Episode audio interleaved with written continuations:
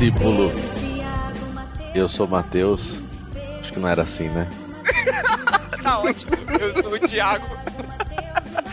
E nós estamos aqui nesse NB Express para gravar sobre as manifestações. Olha que tema empolgante. Estamos sem o nosso host oficial, Pedro Angela, porque é muita violência para ele, muita manifestação. ele, ele só se manifestaria pelo direito de empinar pipa no ventilador. De ordenhar a vaca. ordenhar a vaca? Por quê? É, mora na roça. Nossa. Ah. E a gente tá aqui com os nossos amigos Názaro de Brito, de que não participa há muito tempo. É, estamos aí esse momento histórico, cara, desse Brasil maravilhoso. O Matheus sendo host pela primeira vez, cara. Olha isso. Ah, o momento histórico é o Matheus. a revolução começou. A revolução. a revolução começou, cara. Você viu, você viu que ele até mudou de voz, não sei se vocês é, perceberam. É, um, um tom um pouco mais assim feliz, eu senti. É, mais empolgado, mais animado. É, tá sim. É, e também estamos aqui com Eric de Oliveira dos Nachos. Fala aí. Ratinho, oi, oi. que isso? Que é, isso? polêmica, polêmica. Nossa. Ah, então, ratinho. Tá. oh, eu pensei que estivesse lembrando do Pedro, que o Pedro ordenha ratos, né? é, então a gente está aqui para falar sobre a repercussão das manifestações que aconteceram dia 13 do 3 de 2016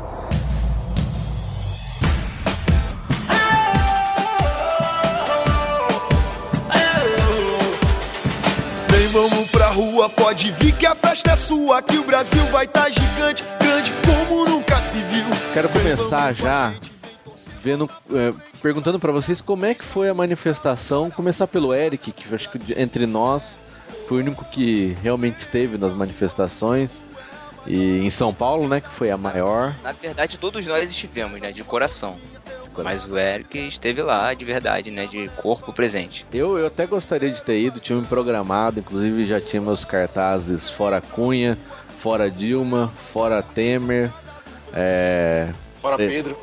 Fora Pedro. Mas eu tive que trabalhar, infelizmente, nesse país.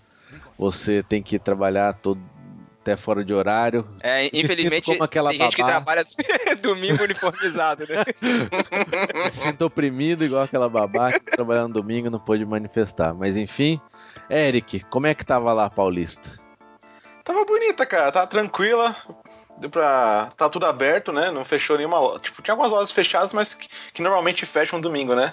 Mas que costumam estar abertas, estavam abertas, bancas de jornais. Tava uma festa, né? Aliás, fe era a elite, a, a aliás, festa... era a elite que tava manifestando, né? É, era a festa da população de classe média, né? Isso aí. tinha musiquinha, trio elétrico? Tinha, tinha sambinha, uma galera tomando cerveja. Tinha pichuleco? Tinha pichuleco gigante, hein? Caramba. Eu não achei que era tão grande não, a TV engana. Cara, e aquele pato amarelo lá em frente a. Não consegui chegar lá. O que, que era aquele pato? Eu não entendi. É uma, aquilo é uma campanha da Fiesp é, contra a volta da CPMF. E o pato diz o seguinte: nós não vamos pagar esse pato. Ah, é isso que significa. Ah, olha aí. Que... Aquele pato amarelo com a carinha de emoticon morto. Essa é a ideia. É, mas o Eric, fala mais aí, que, onde que você começou? Tirando as revistinhas que você comprou lá na banca, é, então aproveitei que as estavam abertas, né? E achei lá um volume, volume, caramba que não encontrava. O Luca Mas, Boni então, tá até agora chorando. É, não tinha, ele. cara, não tinha lugar nenhum. Mas assim, tava bacana, meu. Tava, a Paulista tava bem cheia. Eu vi uns, uns quatro carros trio elétricos, né? Uns, uns quatro caminhões lá. A galera falando, tava muito cheia, mas tava tranquilo. Sim, uhum. eu não vi nada, nada hostil, né? Por isso tava tranquilona lá. Paloma ficou encantada com o carro do choque lá, que é gigantesco, todo mundo batendo foto junto com a polícia. É. O, pessoal, o pessoal ouvia pedido de desculpas, sabe? Tipo, ah, desculpa, me esbarrei em você, foi mal. Cara, Só isso não... escutava. Não, tipo, não podia falar palavrão, né? Ninguém falava palavrão. Ah, é? Não podia. Todo mundo com coxinha na mão, comendo, né? É, é. ah, isso não. coxinha é muito barato, né? Mas... E. Mas, tipo, quais que eram. Tinha alguma liderança, assim? Eu, não, eu não realmente não vi isso. Se não, tinha um é, carro, eu, gente... Não tinha, cara. Assim, pelo que eu vi, lá perto do Pichuleco, né? Que, que é o, aquele boneco do Lula gigante, né? Que tinha um boneco da Dilma também. Lá tinha algumas lideranças. Eu não cheguei a ver nenhuma. Eu vi algumas lideranças, assim, mais de, sei lá, de nicho, sei lá. Tinha, na hora que eu tava lá, um delegado falou. É, ele até falou, ah, não posso falar contra a partida, mas falou contra a corrupção, né? Porque tinha que se manter neutro. Falou mais um, mais um acho que. Umas lideranças, é, sabe, de movimentos. Uhum. Eu não vi nenhum político lá. Eu não vi. E eu ah. vi bastante gente. Nos outros carros, os trio elétricos, era só a galera do movimento também. Eu não cheguei a ver nenhum. Ninguém, nenhum político se manifestando. Normalmente é a, uma, a galera que tá mais jovem, né? Que uhum. a gente costuma falar nesse tipo de situação. Uma galera bem jovem falando bastante, dando palavras de ordem lá, uma boa receptividade da galera. Tinha um, tinha um que tava tocando um samba, um pagodão, a manifestação inteira, e a galera dançando. Peraí, mas pagode não é, não é música de elite, cara. Eu sei, eu não falei que era. Foi que ela tava lá dançando. Hoje não vou julgar isso, tô falando que tava lá. Mas tava, meu, muito tranquilo. Eu achei que ia. Porque assim, eu não ia com, nem com a camisa do Brasil, sabe? Porque eu falei, ah, vai que dá uma briga. Eu vi uma galera comentando que ia ter confronto, tudo. Meu, não passou nem perto, cara. Uhum. Nada, nada. A polícia passava de helicóptero, a galera acenava. Hum. e a polícia acenava de volta. Entendeu? Mas que era é. pior. Então, é. assim, muito, tran muito tranquilo mesmo. Muito tranquilo. Tá, e é, é, que eu, eu também ouvi isso daí, né? O pessoal tava antes divulgando que ia ser perigoso, ter confronto, mas, cara, eu já imaginei de cara, não sei se vocês também, que não ia ter, assim, não, eu, eu corajosos do Não, eu previ que teria, cara. Eu previ é. que teria, porque a militância de esquerda é uma militância meio maluca, assim, meio homem-bomba, né? E, e, eu até escrevi no Facebook né, que seria de repente o flash mob da, do filme Guerra Civil lá do, do Homem de Ferro com o Capitão, mas aí, sei lá, acabou não acontecendo. É. não, chegou nem perto Deus, disso. Né? Chegou nem perto disso, cara. Sim, eu, eu cheguei a parar no, no, Starbucks lá pra tomar um café ainda. Tava aberto. Caramba, você. E mal, e mal, tinha fila, cara. Você é o simbolismo mesmo da elite branca paulistana, né? eu saí da manifestação com dois gibis comprados e um Starbucks tomado. Foi isso. O saldo. Ai, caramba. É, vergonha da, do movimento. E, e, com a fotinha pra postar no Instagram também, né? Sim, sim. Pode. Mas, mas assim, eu.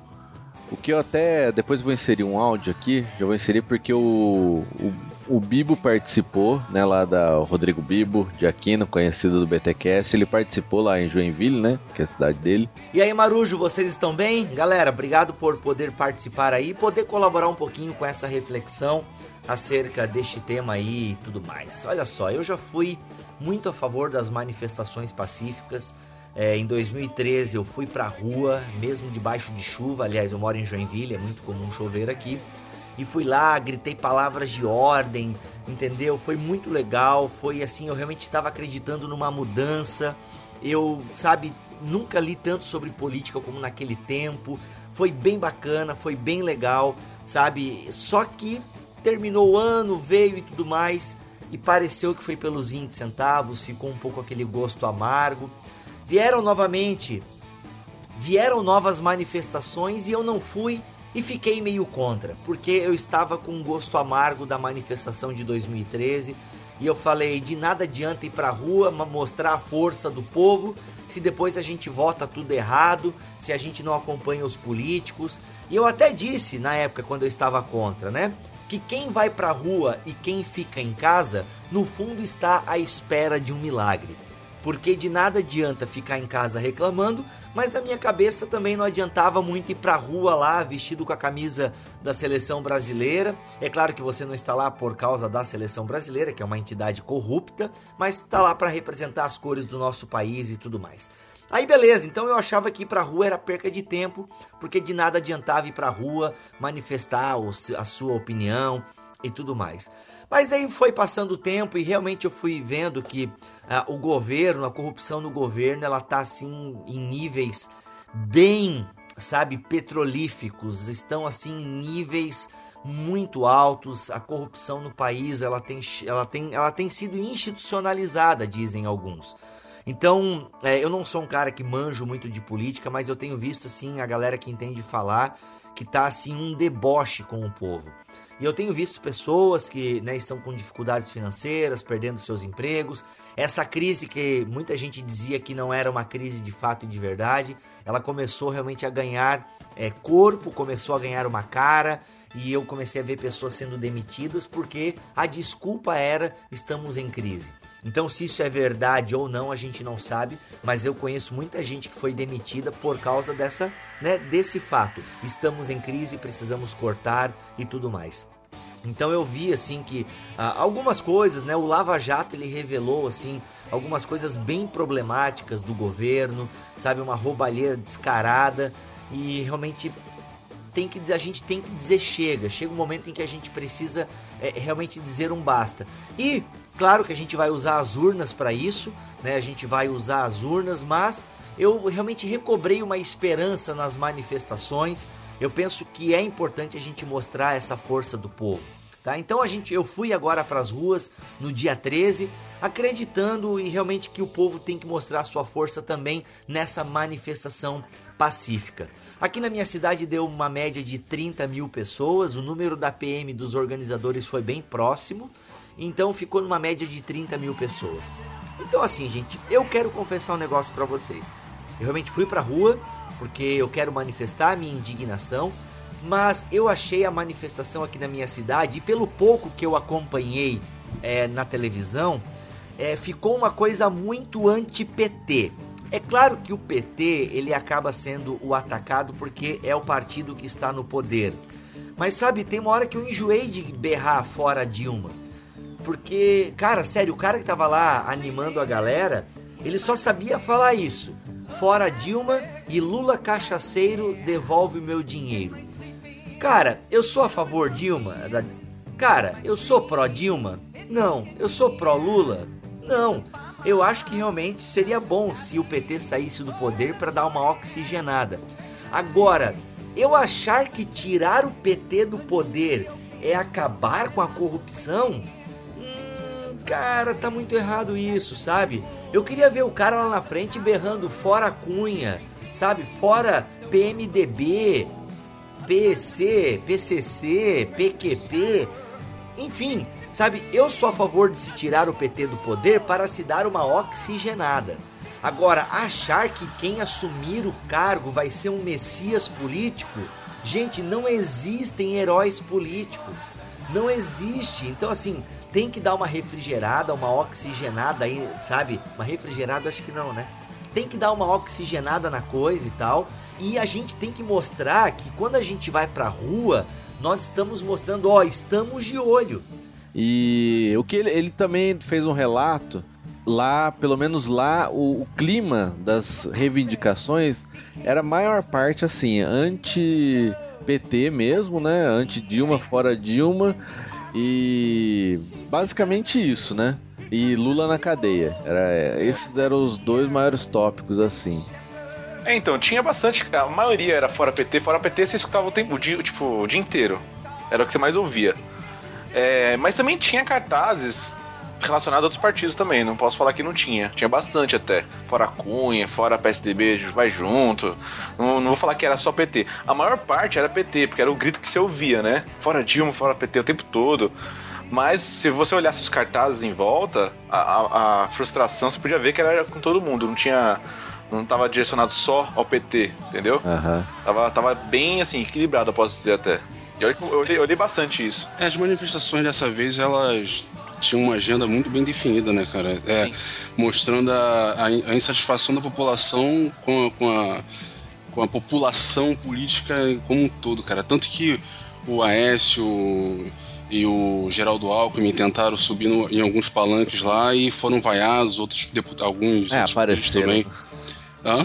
Apareceram lá no meio, né? É, apareceram. Não chegaram ah, eles, até subir, foram é, banhados, pô. Eles é. foram, pelo vídeo que eu assisti, cara, eles foram conduzidos coercitivamente para fora da, da, manifestação, é, né? Isso aí, pô, então, é, então isso demonstra que a, é, a população brasileira finalmente está deixando de ser aquela ter, ter aquela aquela ser, ser politizada inércia, de uma maneira. Né? Aquela inércia. Né? Não, e ser politizada de uma maneira paternalista, sabe? De ah. ter aquela figura, tipo, ter o salvador da pátria, porque vai sair a Dilma, vai entrar o Aécio e tudo vai melhorar. Não, não vai ser assim. É, e porque não é mesmo, não é, não é assim que funciona. E o pessoal tá começando a acordar, cara. Isso é legal. Não, mas ainda tem aquela galera que acha que em 2018 Bolsonaro vem, vai salvar todo mundo. E o messianismo ainda, ainda tá na cabeça de algumas pessoas, cara. É. Não, cara, mas Bolsonaro não vai ganhar. Cara. Ó, eu tava lá, eu, eu não vi ninguém falar Bolsonaro nenhuma vez, cara. E assim, eu, eu parei para prestar atenção se tinha, né? Eu não vi ninguém falar Bolsonaro. Pra falar a verdade, ó, minha experiência começou no, no trem, né? Porque eu fui de trem pra, pra Paulista, que era como, muito mais fácil. Como bom proletariado, né? é, né? É, e, e, de carro era, não tinha como, como é, né? Eu peguei o trem, cara, assim, eu peguei, eu peguei o trem aqui na zona sul de São Paulo. Na, antes da metade do caminho, começou a lotar de gente, camisa do Brasil, né? Lot, o, vagão ficou cheio. E no meio da, da, viagem, um rapaz levantou no meio do vagão e ele não tava nem uniformizado, tava com camisa comum, assim. Camisa preta até. Ele levantou e começou a discursar, assim, falar dados Caramba, do governo. É, no trem. E assim, ele, na hora que ele levantou, a galera achou que ele ia falar contra, né? A manifestação, porque ele não estava uniformizado. Ele falou: Ah, tô vendo que vocês, a maioria, tá indo pro, pra manifestação, então eu quero dar alguns dados para vocês, né? Então a galera ficou meio ressabiada na hora. Aí ele começou a falar dados do governo e falar sobre a questão da dívida pública que aumentou em dois anos, o que não aumentou em dez, sei lá, ele falou várias coisas. E a galera foi percebendo que ele tava do lado da galera, né? Uhum. Que ele não ia falar contra. E ele fez um discurso assim, comovente até, eu achei. Bem, bem feito, né? Ele não fez. Não pensou na hora aquilo. Uhum. Ele foi, foi planejado. E Legal. depois. E ele falou assim, contra. Não só contra o governo, ele falou contra a classe política em geral. E depois a galera começou a cantar o hino nacional, entendeu? Ah, dentro do vagão. Pô, dentro do trem, maneiro. É, e a galera ia entrando, né? Ia parando nas estações, a galera ia entrando, ia entrando naquele clima. Até que chegou na estação Pinheiros, né? Que foi todo mundo desceu, que é o acesso mais fácil pra Paulista. Cara, parecia, sei lá, carnaval em Salvador. Lotada a estação e, e, as escadas rolantes lotadas, aquele barulho de apito e a galera é, gritando e, e, e, fazendo palavras de ordem, né? Gritando palavras de ordem, levantando cartazes e assim, tranquilo, sabe? Sem. Uhum. sem só na, na, na, emoção. Assim, mesmo quem não tava tão afim da manifestação, que nem a, a minha namorada não tava tanto assim, né? Minha noiva, desculpa. Não posso falar namorada. Se falar namorada, não. Se você ela... falar namorada, você é oprimido, é. né? Ela foi mais pra me acompanhar, né? Mas mesmo assim, ela pôde perceber que o, a, o clima era muito comovente. Era, era, um clima de patriotismo muito forte. Entendeu? Assim, não, não, é, não, não entrava na questão de, ah, sou, eu sou azul contra vermelho, né? Entrava na questão de, meu país está sendo destruído e a gente precisa fazer alguma coisa. Esse era o discurso maior. Claro que no meio tinha um PT, PT, mas na hora de discursar, né? Não, não de apenas gritar coisas, na hora de discursar, era, era a questão do, da proteção do país, entendeu? Meu país está sendo saqueado, o que, que, eu vou fazer? Isso desde a estação de trem, cara. Desde dentro do trem. Chegou na Paulista foi o ápice, né? Mas eu achei muito interessante, cara, muito interessante mesmo. É, é, eu acho que teve bem esse foco, pelo menos do que eu pude ver de tudo, contra a corrupção, né? Sim. Acho que a, a insatisfação de todo mundo é contra a corrupção.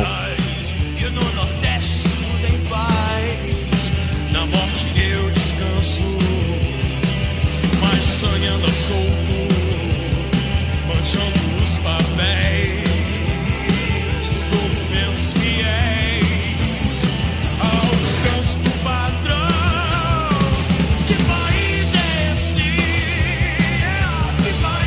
E aí eu já puxo um pouco é, aquele, os outros movimentos que a gente teve em 2013, né, em 2014, em menor intensidade, é, as outras manifestações. Que em 2013, por exemplo, foi um negócio meio supetão, né? Não sei se. Acho que o Názaro foi também pra rua, né? O Thiago também. Não, esse aí eu fui. Foi, sim, né? Sim, é, eu, fui eu meio também. Black Block. É. então, mas a, aquele momento de 2013 não tinha uma, uma pauta assim, né? Teve o um negócio lá da, do aumento das passagens, não sei o que, que foi o estopim, também teve a questão da corrupção, mas eu acho que tava mais assim, com uns discursos mais variados, né, naquele momento. É. E aí também tinha a influência da Copa, né? ali foi, eu acho que foi, deu uma acendida na, na, na cabeça do pessoal. o pessoal ficou meio politizado né, naquela Sim. época ali, né? Então, é, não, ninguém tinha assim, uma, uma ideia objetiva. Peraí, o que, que a gente está fazendo aqui? Ficava, é. Eu me lembro que eu, eu, lá na rua, quando, quando eu ficava lá no centro do, da cidade lá, que eu fui algumas vezes, algumas passeatas, o pessoal ficava meio perdido, cara. Tipo, ficava assim, peraí, pra onde a gente vai? Ah, vamos, vamos para Presidente Vargas. Ah, não, agora a gente vai pra Central. Aí, tipo, todo mundo perdido, sabe? Ninguém sabia. Aí foi até engraçado, tem uma vez que eu tava numa. Uma, quando eu tava diminuindo, eu tava na Cinelândia, que é uma praça famosa que tem ali no centro do Rio.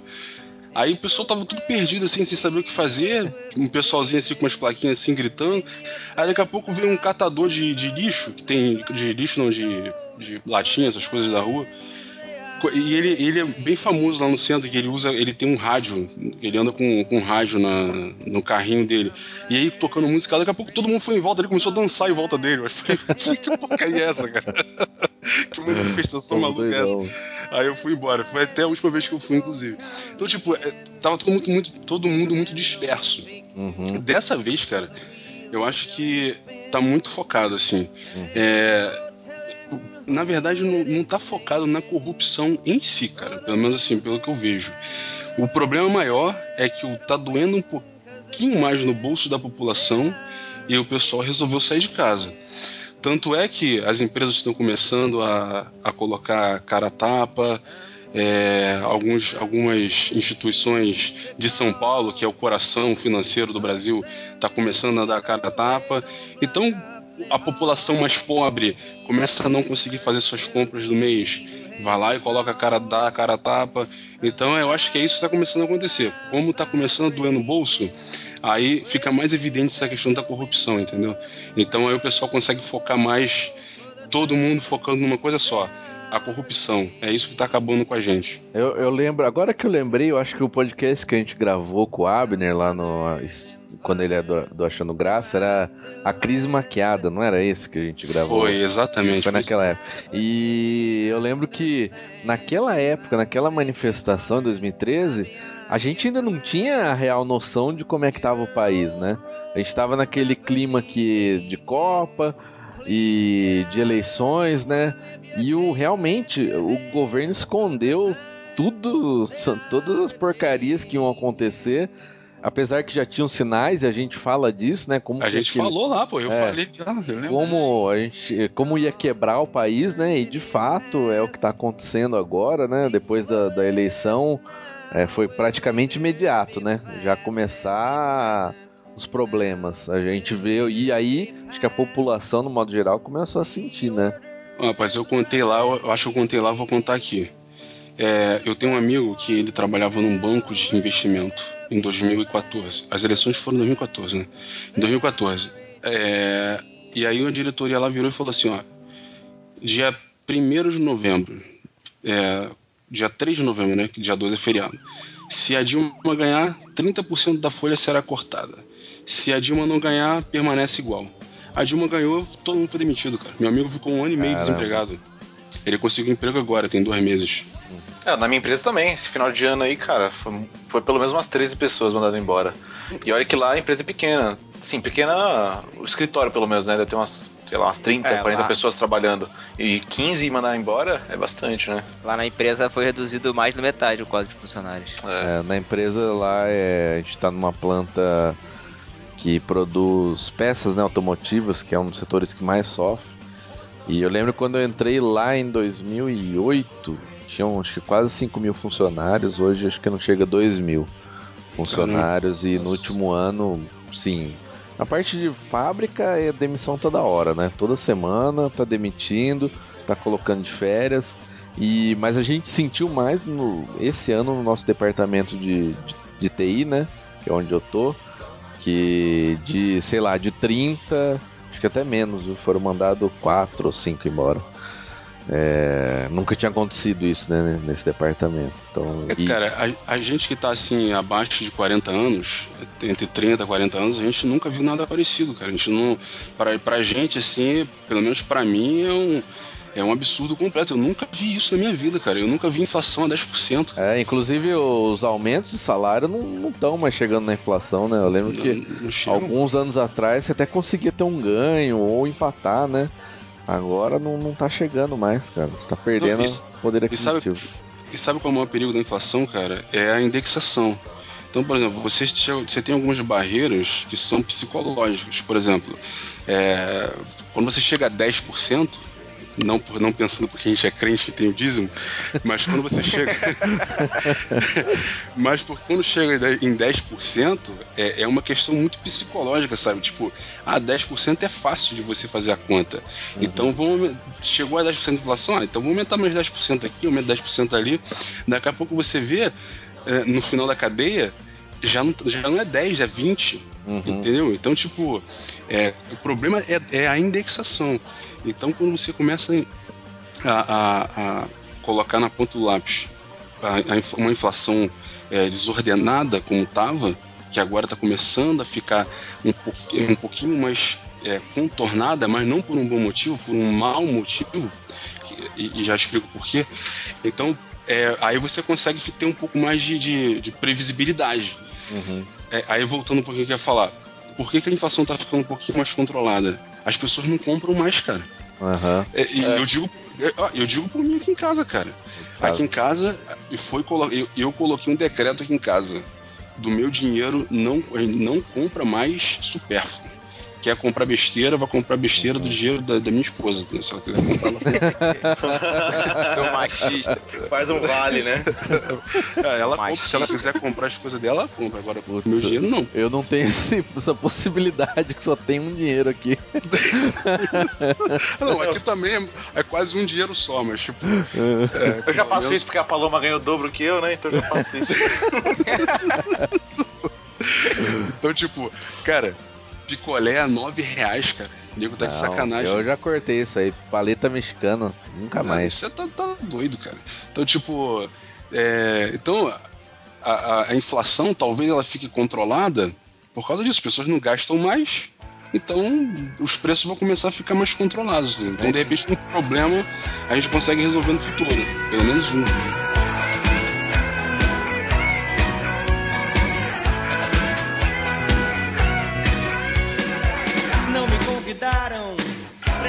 Testa pobre que os homens armaram pra me convencer a pagar sem ver toda essa droga que já vem malhada antes de eu nascer.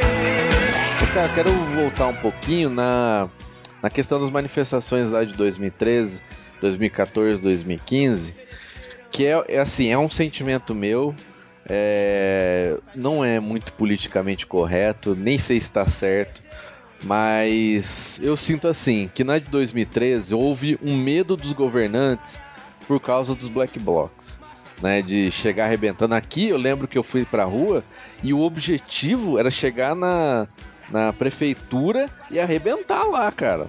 O pessoal que tava na frente entrou com. É, brigando com a tropa de choque, teve gás de é, spray de pimenta e bomba de efeito moral. E eu acho que naquele momento, infelizmente, eu acho que a manifestação foi mais respeitada pelos governantes e eles ficaram com medo por causa disso. Agora eu vejo que a reação do governo, ah, tá tudo bem, ah, tem direito, como a Dilma falar, ah, é, a nossa é, democracia é madura porque as pessoas manifestam, ok? Parece que eles não têm medo, sabe, desse mundaréu de gente na rua. Cara, medo, medo tem, cara, mas é, sabe o que é isso? É orgulho, cara. Sabe por quê? Porque a esquerda perdeu a, a rua. A rua sempre foi, sempre foi da esquerda e de repente do dia para noite a galera começou a, a se manifestar sem o apoio dos movimentos, os famosos movimentos entre aspas sociais. E isso aí fez com que as, a galera da esquerda começasse a subir nas tamancas orgulhosas. Por quê? Porque agora as, as ruas não são mais nossas. Você vê uma manifestação convocada pelo PT, tem 500 pessoas. É, mas cara, mas eu não sei, acho que eu não concordo com isso porque você vê lá hoje, segunda-feira, né, um dia depois, tá se discutindo colocar o Lula como ministro, cara. É. Ô, Matheus, o, o que eu achei, cara, assim, eu em 2013, eu não fui manifestar, mas eu acabei entrando no meio da manifestação porque ela interrompeu meu, minha volta para casa várias vezes, né? então, me atrapalhou várias vezes, eu acabei ficando no meio sem querer, né? Eu não tava, não tava, não tava assim, tão interessado em estar no meio da manifestação, mas acabei entrando. Mas eu achei que assim, são, são dois, duas coisas, né? 2013 tem um ponto negativo e um ponto positivo. Porque, embora ela ser, ser meio descentralizada, né? Não tinha um, um, inimigo assim que a gente teve dessa vez, não foi tão organizada, ela parecia ser um pouco mais autêntica. Né? Eu vi isso uhum. várias vezes na rede social. Ah, 2013 foi muito autêntico, pareceu, é, é, é, como posso dizer, orgânico, né? Saiu do coração, foi muito mais uhum. autêntico. Mas não, não foi organizado. Então, assim, meteu medo pela bagunça, mas, assim, sei lá, os, os polícios ficaram com medo um tempinho, né? Depois já, já voltaram é, a fazer sim, o que fazem. Sim, é. Esse ano foi foi assim, você pode dizer que talvez seja ter sido um pouco mais artificial, talvez, porque foi organizado, foi todo mundo com o mesmo na cabeça, não, não teve a bagunça, porém, foi o, o, ser organizado também é um ponto positivo, porque os alvos, né, os alvos, o, os, os algozes estavam muito claros, né? Então, assim, embora tenha sido um pouco menos. Pouco não, tenha sido bem mais, menos violento e menos. É, é, sei lá. incisiva, né? Uhum. É, eu digo fisicamente, mas as ideologias e, e, a, a manifestação e o que, o que as pessoas estavam pedindo estava muito claro. Muito claro mesmo, não estava assim subentendido. Ah, tem, tem 100 pessoas aqui, mas 50 querem uma coisa, 30 querem outra e 20 querem outra. Não, tava todo uhum. mundo pensando a mesma coisa. Todos estavam com a mesma cabeça. Se perguntasse qualquer um lá, eles iam falar a mesma coisa. Mas é claro, fica parecendo artificial, não tem o que fazer. Aí você tem que escolher. Você pega um monte de gente que não sabe o que tá fazendo e você põe raiva na cabeça dessas pessoas e manda ela pra rua pra morder as pessoas, ou você põe uma ideia na cabeça delas e elas vão agir, né? Uhum. Vamos dizer, sei lá, artificialmente, robótica, seja é. como for. É, é, que naquela lá teve um. Foi bem icônico, por exemplo, quando os manifestantes sobem lá no no teto do Congresso Nacional. É, né, por exemplo, dessa vez dizem que teve, teve, muito mais gente em Brasília dessa vez, teve, lá. É, teve. Mas não foi a mesma coisa, por quê? Porque não tem a, a emoção, a emoção que eu digo de fazer o que dá na hora, na cabeça na hora, né? As pessoas uhum. foram já com, com o seu trajeto já pensado e, né? E fizeram lá o escorregador na. Uhum. Não, não, pô. Escreveram. Escreveram é, com corpos humanos vivos, obviamente. É, é fora Dilma, fora Dilma. Eu achei legal o escorregador que fizeram no, no banquinho a bandeira, lá, com a bandeira. bandeira. Achei demais. Acho que não, as crianças se divertindo, né? Pô, legal. É... Lá, é, então, aí você tem que escolher. Eu acho que você acaba tendo que escolher. Ou você manda a galera pra rua com raiva, ou você manda ela com, uma, com um pensamento, mas né, vai ser chamado de. Ah, comprado, sei lá, todo mundo ah, cara, eu acho que o Názaro acertou muito. Acho que o acertou muito no que ele falou, cara. Que o que levou, o que motivou a galera a ir pra rua dessa vez é que tá doendo no bolso, cara. É, é isso é, é, óbvio. Parece que é meio óbvio, assim, sabe? Cara, não, ah, cara, não tem como. Quem, é, quem consome sente no bolso que a parada tá sinistra. Só para completar, eu, eu só pra dizer por que, que eu não fui, cara. Eu não fui porque eu tava com o saco cheio. Eu, na verdade, eu tô com o saco cheio, cara, isso tudo, sabia? Tipo, isso não vai dar em nada, cara. Isso. Que é... isso, Názaro? Não, cara, cara, sabe por quê? Só, Corta só esse tem... cara aí. Corta esse cara. Não, cara, só tem duas chances da, da Dilma, ela. Na verdade, três. Da Dilma sair do poder. Uma é ela renunciar. Ela já falou que não, vai, vai renunciar. E... Não, ela quase acho... falou, né? Ela quase. É. uh, na trave! É, e eu acho que nem deve também, cara. Ela tem 50 milhões de votos. Ela não pode fazer um negócio desse. Não faz sentido ela renunciar. É, até porque também não tem nenhuma prova concreta contra ela para poder ela renunciar. Então isso é uma coisa que não faz sentido nenhum. É, não, a pessoa eu, fica... acho, que, acho que faz sentido se ela sim realmente olhasse para o país e olhasse para o governo dela e ver que ela não vai conseguir fazer nada. Nada. Como já não tá fazendo, né? Não, não, conseguiu fazer e não vai. E se ela continuar até o final do mandato, não vai conseguir fazer nada. Infelizmente. Mas não é ela, cara. Mas aí não é ela. Manda até o final. Não, mas, não é, mas aí não é ela. É, é, o, é o projeto de, de é, político econômico que, que tá hoje. É esse, esse que eu ia falar, que era o meu que eu tô com o saco cheio. Esse, esse modelo que tá aí, cara, não funciona, cara. E vai, vai sair PT, vai entrar PMDB, depois vai entrar PSDB, vai entrar Marina, vai entrar quem seja e vai continuar a mesma coisa, cara. Não vai mudar. Só, sabe, sabe, como é, sabe quando é que vai mudar? Talvez daqui umas duas ou três gerações, cara. Porque, por exemplo, a gente que está aqui, somos quatro aqui, que já pensamos um pouco mais abertamente. Tipo, a gente está com a cabeça um pouco mais aberta. Os nossos pais talvez não tinham essa cabeça aberta que a gente tem. Então, tipo, talvez a minha filha tenha um pouco a cabeça um pouco mais aberta. Talvez a filha da minha filha tenha um pouco. Mas hoje, cara, tipo, vai entrar Dilma, daqui a pouco vai entrar outra pessoa no lugar dela. O pessoal já tá falando em semi-parlamentarismo, semi cara. Tem noção disso? É, foi o governo que falou, foi, foi o Renan Calheiros, né? Que chegou foi o Renan Calheiros, você tem. Semi-presidencialismo. Ah, ridículo. Semi-presidencialismo. É, é semi-presidencialismo. É, o... é ridículo, cara, não nem comentar. Então, tipo, pô, sem, sem comentários, cara. Então, tipo, Volta logo a monarquia e tá tudo resolvido, né? É, teve gente falando isso nos passeatas ontem. Então, ó, é Dilma renunciando, o pessoal caçando é, a chapa dela. Isso sim pode acontecer pelo TSE, porque tem, é, tem delação. É, Ligando propina a campanha, né? A campanha de 2014, porque de 2010 já não já vale mais nada. É. E a outra é um impeachment político. Esse sim, cara, pode ser que com essas manifestações possa, pode, possa acontecer. Mas ele só vai acontecer se o PMDB quiser. Uhum, e eu não sei é. se o PMDB vai querer, entendeu? É, já, eles já entraram em conversas é. com o PSDB. É. O PMDB, é, é, essa conversa que teve com o PSDB é justamente para evitar o caminho do TSE. Porque se, a, se acontece o impeachment da Dilma só, o PMDB continua no governo, o Temer assume e beleza, né? Vai, toca daí. Agora, se tiver a, a, se caçar a chapa, né? Da Dilma e do Temer, aí. Novas eleições. E aí respinga no PMDB, né? Que vai entrar com uma imagem muito ruim se tiver essas novas eleições aí. Embora que eles tenham muita gente representando lá, mas de qualquer forma eles estão se precavendo. Eu acho que essa, essa aliança aí com o PSDB é por causa disso. Bom, pro Michel Temer até seria bom, cara, se ele fosse presidente, porque ele tá, em, ele tá em via de se aposentar. Uhum. Então, é, eu, então, eu então o que ele poderia fazer? É isso que eu ia falar, pra você falar da, da, da, daquela teoria que a gente trocou uma ideia na sexta-feira. Então, aí o que eu ia falar? A gente estava. O, o, Michel Temer está tá em via de se aposentar. Então, ele, ele, o que ele pode fazer é se aposentar como sendo o presidente do Brasil que trabalhou para uma coalizão nacional, o presidente que que fez todos os ajustes necessários para o Brasil continuar no, no, projeto de crescimento, todos os ajustes necessários é, na Previdência, ajustes políticos, porque como ele não teria mais pretensão nenhuma de, de ser é, de seguir carreira política, porque a carreira dele estaria é, finda, ele poderia fazer tudo que é ruim uhum. e que a gente precisa. Então, é, talvez seria uma boa, mas não sei se ele que, gostaria de se queimar. É. Aí é, entendeu? Então, tipo, é muito complicado, é. cara. Então, a, a, eu, ontem minha esposa trabalhou, então eu, teria, eu estava com minha filha sozinha. Então, pega minha filha de dois anos e meio para ir pra rua, para poder chegar lá e bater palma, tipo, pra quê, cara? Então, eu realmente não senti muita vontade de ir, entendeu?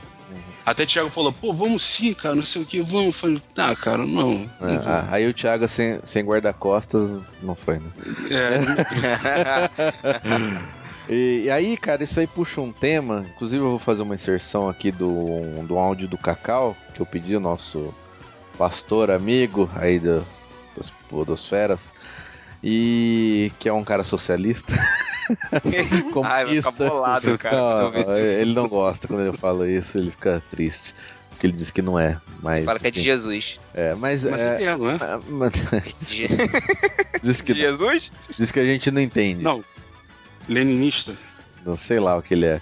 Mas ele trouxe um ponto que eu vou pôr no áudio aí agora. E aí, pessoal do No Barquinho Express. É, vou falar rapidinho aqui o que, que eu penso sobre as manifestações desse domingo, dia 13 de março. É, pessoalmente, eu acho que todo mundo tem direito de manifestar o que pensa. Tem o direito de falar a sua insatisfação com o governo. O que não falta nesse governo são motivos para estar insatisfeitos.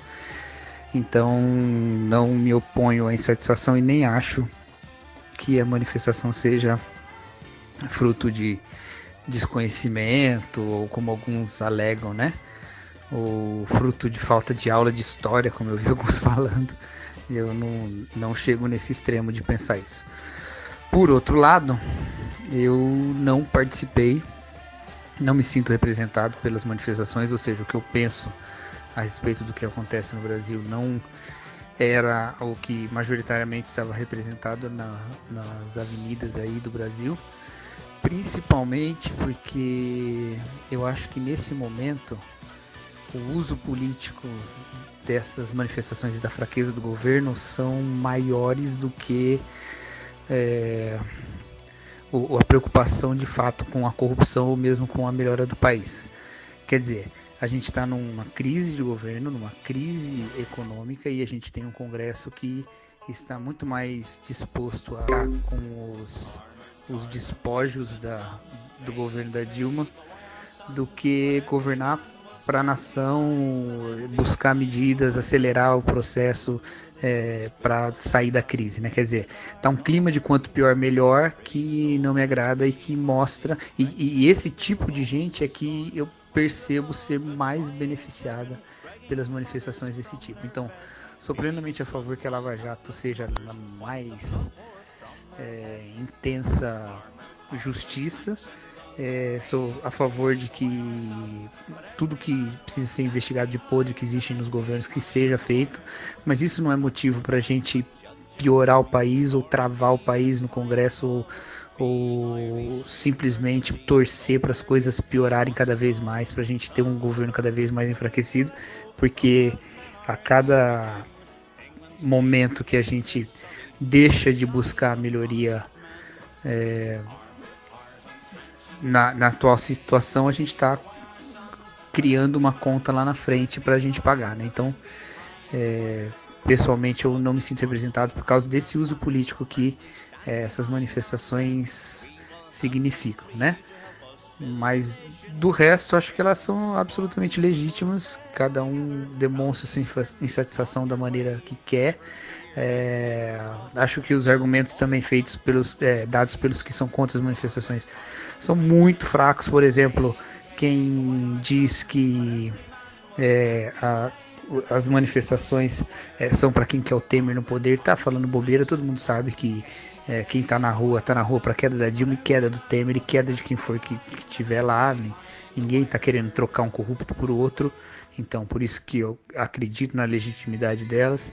É, ou então ficar apelando para uma visão de que as manifestações são puramente elitistas, é, ainda que algumas, algumas, alguns índices mostrem que há um caráter mais elitista nas manifestações, não, não acho que isso seja também motivo, até porque tem a razão de ser assim, que vai além de. É, é, o que eu quero dizer é. A insatisfação com o governo atual não é algo da elite. Né? A manifestação pode até ser, tem um monte de motivo para ser assim. Agora, a insatisfação não é algo da elite, a, insatisfação é do país todo, né? É muito grande, né? E a insatisfação é da própria esquerda também, também está insatisfeito com o governo. Então, colocar isso na conta de uma classe só, de um grupo só, também não concordo. É só mesmo a questão da representatividade, que eu não me sinto representado e acho que o uso político é muito preocupante mesmo. É, e não quero dar. Não quero dar mais cartucho para enfraquecer esse governo que já está é, sem governabilidade, né? Então é isso. Falou, um abraço. Seja. Patriota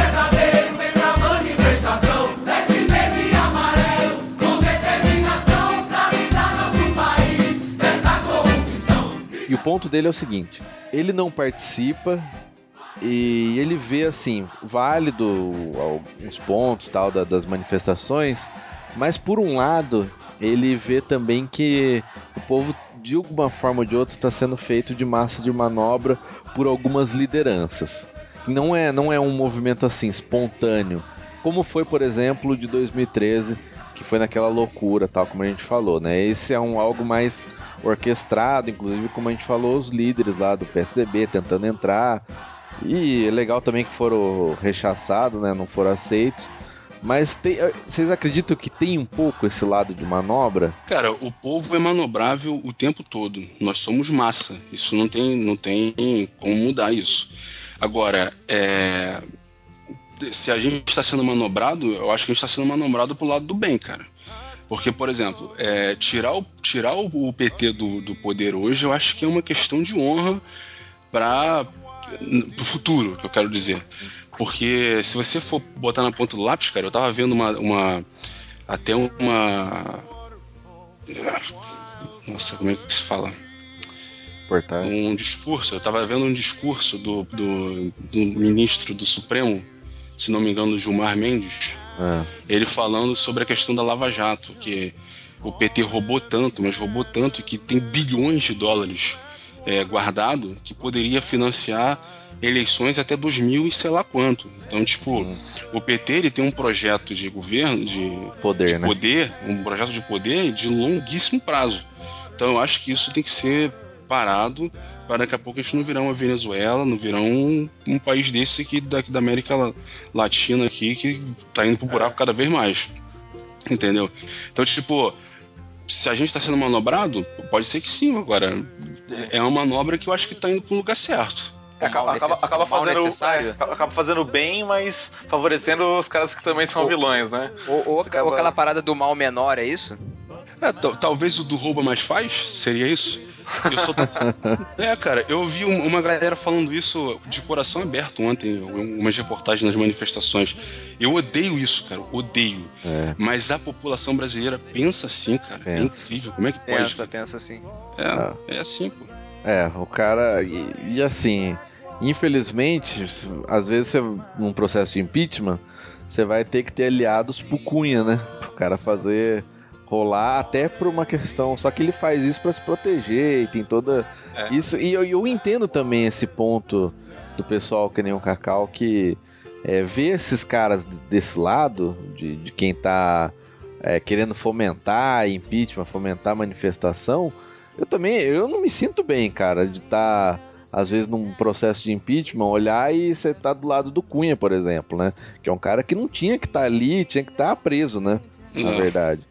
Mas a gente tem que pensar, sei lá, às vezes é esse mal menor, né? É, é, um tempo atrás, 2013, não, ano passado, entrou aquela, aquela frase, né, que todo mundo tá usando, é, quando o Batman morre, você torce pro Coringa matar o pinguim, né? Então, ao contrário. Uhum. assim, eu tenho ressalvas com essa frase, mas eu acho que é, acaba esbarrando nisso, né? É, você, cara, pra poder, você pra poder favorecer, pra você poder favorecer o lado certo, você acaba apoiando o outro cara que tá errado, que tá se aproveitando. Mas você não pode também deixar de fazer o certo porque o cara vai se aproveitar da sua atitude correta, né? É, então. Sempre vai sempre ter os canalhas que vão se aproveitar da atitude correta do povo, da decisão, né, do da, da volta por cima do povo. E, e a, a grande questão é, depois que conseguir o objetivo, não deixar esses caras surfarem na onda mais tempo, né? Fala, não, vocês, vocês aproveitaram até agora, mas daqui pra frente chega, né? Vocês também estão na nossa mira. Isso foi o que eu vi bastante lá. Foi tipo, ah, PT agora, mas PSDB, PMDB, a vez de vocês vai chegar também, entendeu? Uhum. Eu vi uhum. bastante isso. Agora vocês estão surfando na nossa onda aqui, porque a gente tá. Porque afinal de contas, quem tá no poder é o PT. Eu tô falando de, de AS, seja o que for, ele não é meu presidente. Meu é. presidente é Dilma Rousseff. É. Eu não preciso combater o, o AS porque ele não é meu presidente. É. Mas uma hora ele vai acabar querendo surfar na onda e que vai querer embarcar nessa. Nessa hora, a gente tem que barrar, entendeu? Não pode também botar só um como culpado e deixar os outros impunes. Também não sou a favor disso. Não tem, não tem como. você, defender um bandido para poder condenar o outro, né? Você tem que botar todo mundo na mesma régua, mas tem que combater primeiro quem tá no poder. É a ordem lógica. Não tem é. como combater primeiro é. o AS e depois a Dilma. É, é ridículo, né? essa, essa polarização. Por exemplo, você posta uma coisa lá criticando o governo do PT, alguém vem embaixo, ah, mas e o helicóptero de droga do Aécio? Assim, eu nem, eu nem voto na Aécio, quem. E nem faz tem a ver com a Aécio. Ele não é o presidente, ele cara. Ele não é presidente, né? É, é, essa é aquela manifestação petista boa, né? Que infelizmente. É tem pra caramba e isso aí eu não sei, cara. Eu Militante não, não online consigo... é o que mais tem, cara. Eu não Parece consigo recebem... entender, cara, de verdade. Eles recebem pão com mortadela online para é. poder. o Thiago.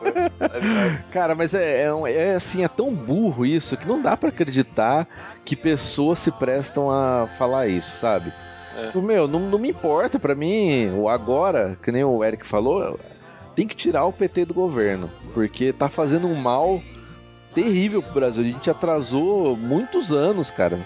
É que vai demorar, sei lá, talvez mais 10, 20 anos. Se a gente tiver um governo bom, ainda uns 10, 20 anos pra gente chegar onde a gente, onde a gente Não, tava, as, né? as previsões mais otimistas, são Otimistas, essas. De, de otimista. gente que sabe, de economista político e de, de economista, de cientista político e de economista. É, tá. Então, cara, assim, é- é, pensando hoje em escolher- pra- entre escolher PT e PMDB, eu escolho PMDB. Porque o PMDB, eles pelo menos fizeram uma, um documento há um tempo atrás, uns meses atrás, planificando algumas coisas e dizendo, ó, esse aqui é o nosso projeto para o Brasil. Isso enquanto o Temer é vice-presidente. Você vê como é que é, É. incrível, pode, né, cara? pode mudar a qualquer momento. né? É. Então, tipo, esse daqui é o nosso plano, o plano PMDB, plano econômico PMDB pro Brasil. Então, tipo, é um, e é um plano que é- faz muito sentido, entendeu? Não sei se conseguiriam colocar em prática. Talvez sim, porque tem a Câmara dos Deputados, tem o Senado, talvez conseguiriam É. colocar. É, Tem a agora, maioria, né? É um plano sem CPMF. Eles têm maioria. É um plano sem CPMF. É um plano que diminui é, cargos comissionados. É um, car... Bom, é, é um plano muito melhor do que o do PT, que é um plano que aumenta o Estado absurdamente. E também eles tiveram tempo pra fazer isso, né, cara? Que, querendo ou não, o PMDB sempre teve um poder muito forte no país, né? Por mais que eles não, não se elejam presidente, né? Fique sempre só nas bordas, nas beiradas, eles têm um poder muito forte na Câmara. Muito forte. Na verdade, o poder deles, Eric, é por causa É. disso, cara. Porque É. eles não, ele- o poder deles é horizontal. É, eles, Eles não, eles não são o foco, né?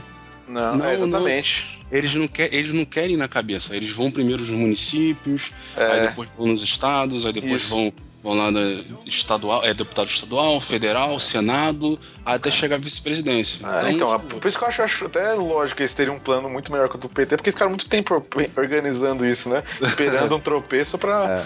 Pô, É, é, é, porque, Eles não elegem um vice à toa, né? É, mas é que também é um partido bem rachado, né? Desde, desde sempre, né?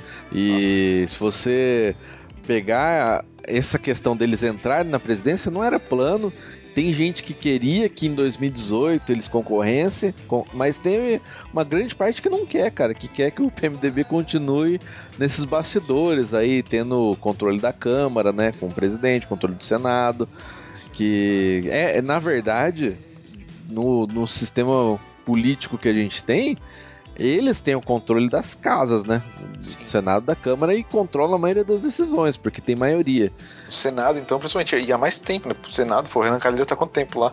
Ele já foi acusado de tudo já, e tá lá, É. tipo, uma boa. A galera fala mais do Cunha do que o Renan Calheiros, que tá lá há mais tempo, e já foi acusado há muito mais tempo, cara. Então, cara, É o pessoal esqueceu, né? Ó, Renan Esqueceu. Calheiros, eu acho um caso absurdo, cara. Absurdo. Tá tanto tempo lá, tanta acusação, meu. Esses dias ele falou, né? Ele falou, eu posso ser preso a qualquer momento.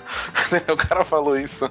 Cara, é, incrível, né, é absurdo. E aí a gente acaba perdendo um pouco da esperança, né? Como, como diz o, o, o Názaro mostrou. Mas eu queria trazer aqui essa questão também da repercussão que a gente teve desses movimentos e tal. Porque, como a gente tá falando, tem muita besteira sendo falada. E uma delas que me incomoda também é esse negócio de falar que é golpe, né? Cara, isso. Se tem uma coisa que me deixa louco é a gente falando que é golpe. É, então, porque tem que Cara, definir o que é golpe, não né? É, tem que definir o que é golpe. Não, é golpe, é golpe porque é o PT que tá lá no poder, pô. É, É, porque assim, que se for que nem, se for que nem o, acho que o Gustavo falou no, no Telegram, né, um dia, um dia desse, ah, golpe é você usar um subterfúgio da democracia pra derrubar o governo. E se for isso mesmo, então é, porque a gente tá usando a democracia pra derrubar um governo. Não, não é. Agora, eu não acho que seja essa definição mais Os, coerente. os golpes golpe, que a gente teve foram golpes de ditadura militar, né? Golpes Cara, nem o militares, golpe né? militar foi golpe, cara. Boa, Názaro, boa, Názaro. Alguém Nem tem que ter coragem foi de falar, alguém tem que ter coragem de O falar. golpe militar foi votado na Câmara, cara. É. É. Aquela Câmara que tá lá, presidida pelo Edu- Eduardo Cunha, aquela Câmara foi quem votou o golpe, quem, quem botou os A militares no intervenção dos militares, né? Exatamente, pô. É. Então, a- Então, tipo, a- na verdade, o real golpe foi, foi a permanência deles no governo, foi, não foi a eleição Tá, dos caras. aí é outra história, sim. Aí é outra história. Agora, a, a, a entrada dos militares no poder não foi um golpe. Tipo, eu, eu quero dizer, nem isso foi golpe. Então, tipo, os caras falarem que por um processo democrático, a nossa Câmara votar que a nossa presidente precisa sair, se deixar o seu cargo e assumir o, seu, o vice assumir, se isso é golpe, isso não é golpe. Agora, eu tenho uma ressalva. Eu até algum, algumas semanas, cara, isso de verdade, eu tinha minhas, eu tinha minhas dúvidas se deveria ter um impeachment ou não, cara. Porque eu acho que impeachment é um troço muito complicado, cara. É muito complicado porque é, não, não é um. Tipo, a gente não é uma, uma economiazinha pequena, cara. O Brasil é um, é um bicho grande pra caramba, cara. É, então, e sofrer isso em menos de 30 anos é duas é, vezes? É, duas vezes, então, tipo, você colocar uma presidente lá, dois anos depois.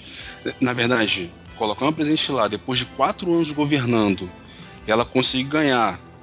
É, e, tipo, dois anos depois ela cair por, por impeachment e, tipo, por impeachment político, isso é feio pra caramba, cara. É, então, é tipo, é, é, bem feio.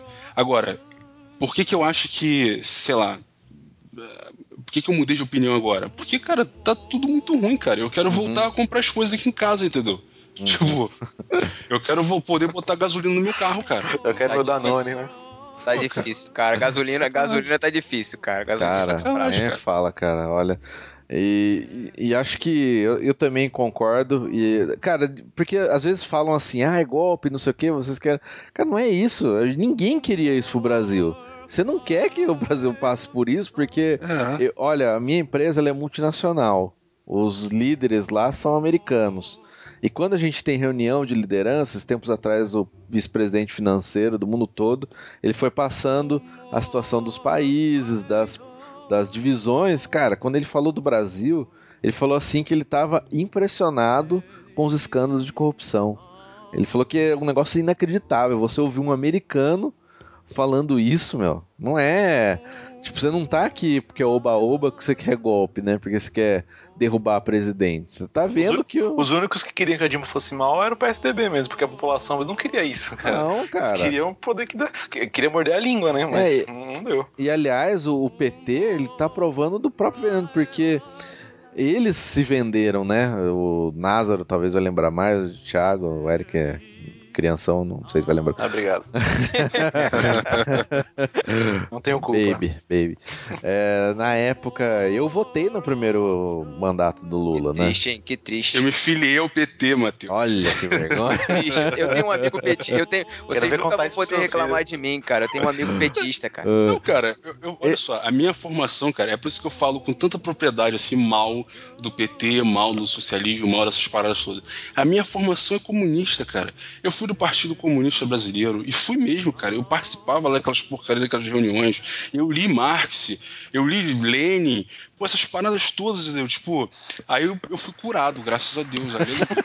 Jesus me libertou, né? Jesus me libertou. Então, tipo, eu votei no Lula, sim, votei, cara. Mas quando eu votei nele, eu lembro que eu tava numa, numa ânsia por estudar, cara, economia. Eu tava na faculdade, no começo da faculdade. Eu tava numa ânsia de estudar economia, é, política, caramba. Eu falei, caramba, cara, essa matriz aqui é maneiríssima, é, essa política aqui econômica, pô, muito legal. E foi boa, cara. O primeiro governo do Lula foi bom pra caramba.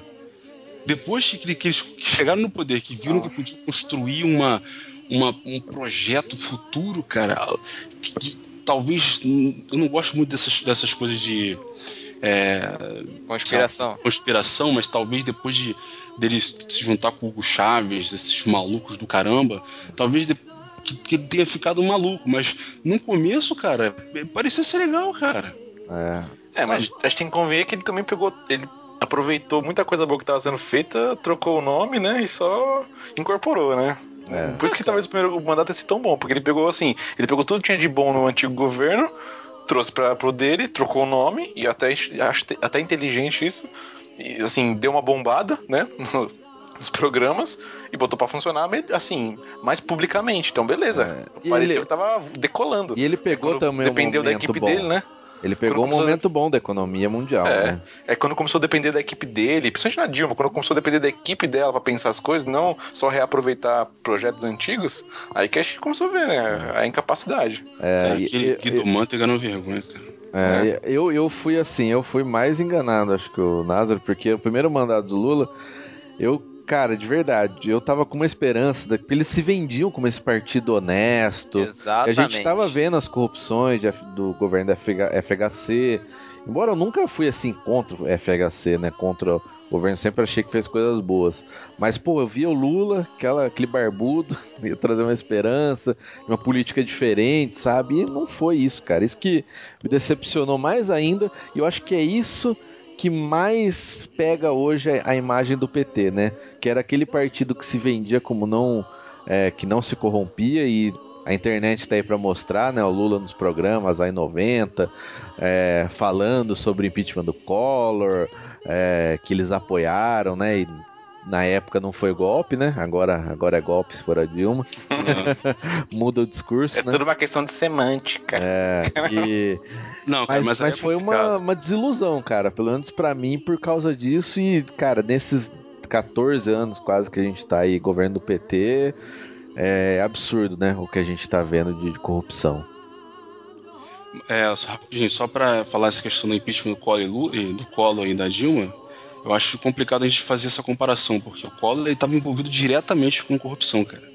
E a Dilma não tá, é diretamente envolvida. Por enquanto, né? É, Não, é mas, enquanto, mas também aquele lance do Collor, cara, foi ridículo também. Se a gente parar pra pensar e lembrar os fatos, né? Inclusive os julgamentos depois, ele até foi, acho que, absolvido. É, foi baseado tudo no, no depoimento lá do irmão, né?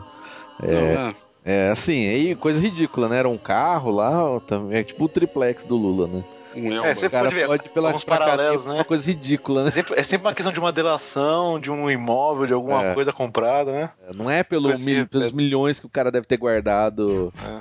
no exterior, né? Que com certeza deve ter, né? É por coisa boba.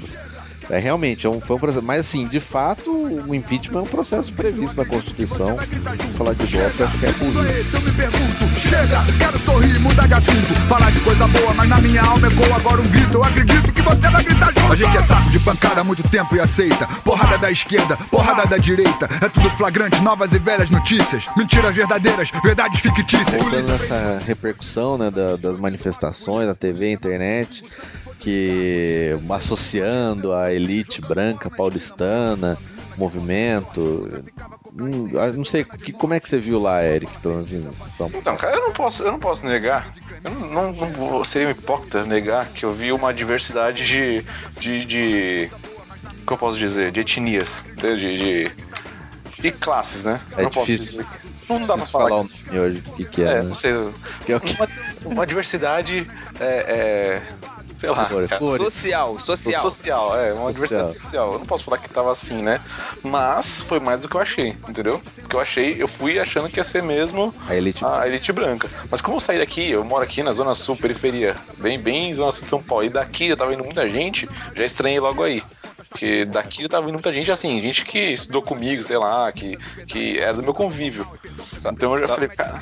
Só pra esclarecer uma coisa, Eric. Zona Sul em São Paulo é periferia. Aqui no É. Rio, Zona Sul é. não, se bem que em São Paulo, Zona Zona Sul era também, bacana. é periferia. Aqui tudo é periferia. É, saiu do centrão ali. É, a Zona Sul aqui também é, é- é classe alta, mas mais pro centro, né? Onde eu moro, não. Onde eu moro aqui é quase mato, quase. Quase, Quase Mauá, chácara. quase Agora, Mauá. cara, Quase chácara. Quase Mauá. mas né? o Rio de Janeiro me surpreendeu, cara. É, eu, não, também eu não achei que fosse tanta gente no Rio também Janeiro. não achei, cara. não, cara. Deu quase público de. Deu quase público de Réveillon né, em Copacabana, cara. Pô, cara, tava lotado. A gente pode falar que teve uma certa diversidade, então falar que é elite e tal também. Esse pessoal joga. é, acho que foi a- até o Bibo, vou colocar um áudio do Bibo aqui. Que ele fala lá do, do casal que aparece com a babá, né? Porque o pessoal que é contra as manifestações também são bem polarizados, né? Isso beira até idiotice. Ah, golpe. Ah, é, bombou muito a foto de um casal que provavelmente é rico, né? Estavam eles lá uniformizados e a babá, né, negra carregando um carrinho. Sabe, parece que os pessoal às vezes da esquerda são meio burros e são polarizados, cegos, sabe? Quer dizer que então só porque o cara é rico e tem uma empregada, ele não pode ir pra rua manifestar contra a corrupção. Cara, petistas poderiam estar na rua ali fazendo a sua manifestação e fizeram. Essa manifestação é do povo. Ainda que alguns partidos é, eles utilizaram a manifestação para fazer alguma coisa, isso é inegável, né? Os mais variados e avariados partidos fizeram ali, usaram as manifestações em prol de si. Mas isso não invalida a manifestação. E quem é rico também pode ir lá se manifestar. Até sugiro vocês correrem atrás do casal que apareceu nessa foto aí. Inclusive ele deu uma declaração no Facebook dele que foi fantástica, né? Até a empregada se manifestou e ela tá muito feliz no emprego dela porque recebe todos os direitos. Então o pessoal é muito polarizado. Ah, eu não vou lá marchar porque tem tucanos marchando. Cara, e daí que tem tucanos marchando? Eu não tô lá por causa de tucanos, pelicanos ou bichos preguiça. Eu tô lá porque eu, como povo brasileiro, tô indignado com a corrupção e, e, e tô bem consciente que deve começar por mim a mudança. A mudança na política deve começar pelo povo. Vocês não fizeram aí um no barquinho sobre o jeitinho brasileiro? Então, esse, esse podcast aí, ele mostra que tem, a gente tem que começar pela gente. A mudança no país começa com o seu povo. Mas eu sou a favor das manifestações. Eu espero que elas coloquem uma pressão em quem está no poder, seja PT, seja PMDB. Eu quero que o PT saia Quero, porque eu penso que vai dar uma oxigenada, mas eu sei que qualquer outro partido que assumir ali é um partido que também tem problemas com a corrupção, vai ter um passado sujo, mas agora é importante que ele veja que o povo está de olho e graças a Deus pela internet, que tem é, que tem permitido com que a gente fusse vários sites aí de ficha limpa que trazem todo o histórico do político. Então a gente pode correr atrás de informação, a gente pode saber quem está roubando, quem não está roubando, quem está votando por coisas que beneficiam o povo, quem está é, votando contra. Então é muito legal, a gente pode correr atrás. Mas fica a dica: precisamos nos politizar mais e mais, precisamos ser seres políticos, né? Como dizia o Aristóteles já na antiguidade, que todo cidadão, que todo cidadão é um ser político, né? E para você fazer parte da polis, que é a cidade, você precisa ser político. Então, gente, Começa pela gente, vamos nos politizar, vamos correr atrás, vamos cobrar os vereadores, senadores, os governadores e políticos que as manifestações mostrem o nosso poder, né? É claro que lá no meio, né, a gente quer bater aquela fotinho, a gente quer tirar aquela selfie, botar no Facebook e tudo mais, então que ela não seja só isso, sabe? Um momento de, ah, eu tô aqui manifestando, não, mas que essas manifestações, elas se concretizem na nossa alfabetização política, que a gente saia da ignorância, sabe, que não sejamos analfabetos políticos e possamos correr um pouco mais atrás de informação, porque é essa informação que vai nos dar base para ir para a rua então mostrar a força, mas o que acontece na rua precisa também acontecer na vida individual de cada um. Gente, obrigado pela oportunidade um forte abraço e aqui foi o Bibo do bibotalk.com. É, o babá vestido de branco empurrando os filhos e eles vestidos com as cores do Brasil. É, e aí teve um monte de crítica a favor, contra, o cara se manifestou, falando que ele. Ele é um. Inclusive, ele é um dos diretores, né? Isso do Flamengo hoje, né? Negócio assim. E ele se manifestou falando que ele tem orgulho porque ele paga o salário, ele paga os, os benefícios, ele gera emprego, não sei o quê. E tem gente questionando. Eu, eu, de verdade, cara, eu acho tão ridículo a gente entrar nesse tipo de. Ah, discussão, é tão ridículo. Até porque se o cara é diretor do Flamengo, o cara de pobre.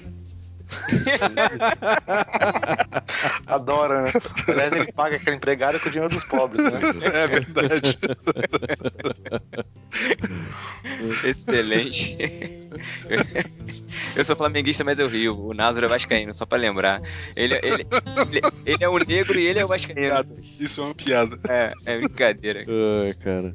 Então, acho que, cara, de verdade, esses, esse pessoal da internet tá demais, né? Tem, tem hora que você perde a paciência. É, porque assim, acho que o, objetivo é desmoralizar, né? É, então, justamente. É, isso é desmoralizar. É aquela velha história do espantalho, né, cara? Os caras tentam de um jeito, tentam do outro, tentam de outro, aí não tem jeito, não tem argumento, aí ele vai lá monta um espantalho e começa a bater nesse espantalho. E tem gente que dá ouvido, cara. Tem gente eu, achei, que... eu achei demais que os caras depois pegaram uma foto da, da Glória Maria, né? Que é negra, e, e ela com os filhos e é, as babás eram cara. brancas, você viu? É, eu vi. Tava comprando a dívida histórica. Foi mal, cara, falei, é, desculpa. Eu achei demais. É ridículo, cara. Esse, eu vi esses dias, não lembro qual foi a cantora, mas uma cantora aí é, falou mal do governo, aí um cara lá do PT, sei lá, do PT, defendendo o PT, falou assim: Ah, eu pesquisei no histórico aqui dos seus namorados, não tinha nenhum negro. É, é a preta, ah, é a preta, a preta Gil, né? Gil que pinta o cabelo de louro. É. Eu não é. vi, eu, eu, até tentei achar o, o tweet, acho que ela deletou, não sei se foi mentira. Acho né? não, não foi mas... Preta Gil, não, cara. Não, foi, foi sim, foi ela. Foi a Preta ela. Gil. Foi foi pra... Tanto é que a fotinha dela no, no Twitter, ela tá com uma luz branca na cara, meu. E cabelo e, loiro. E cabelo louro, exatamente. É, ficar branco. Vai ficar branco. e aí o cara postou isso aí, né? Ela falou, ah, eu não vi nenhum negro, não sei o que, coincidência. Aí o cara, é, eu também pesquisei seu histórico de namorada, não sei o que, não achei nenhum negro também. olha, mas olha só o nível que chega, cara.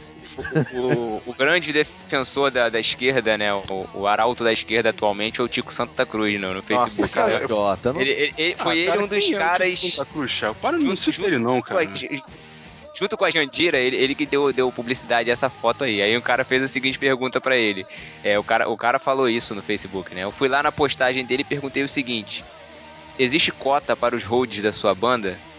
Todo mundo viaja na primeira classe junto com você quando você vai fazer show? Eles trabalham no domingo? Eles usam uniforme?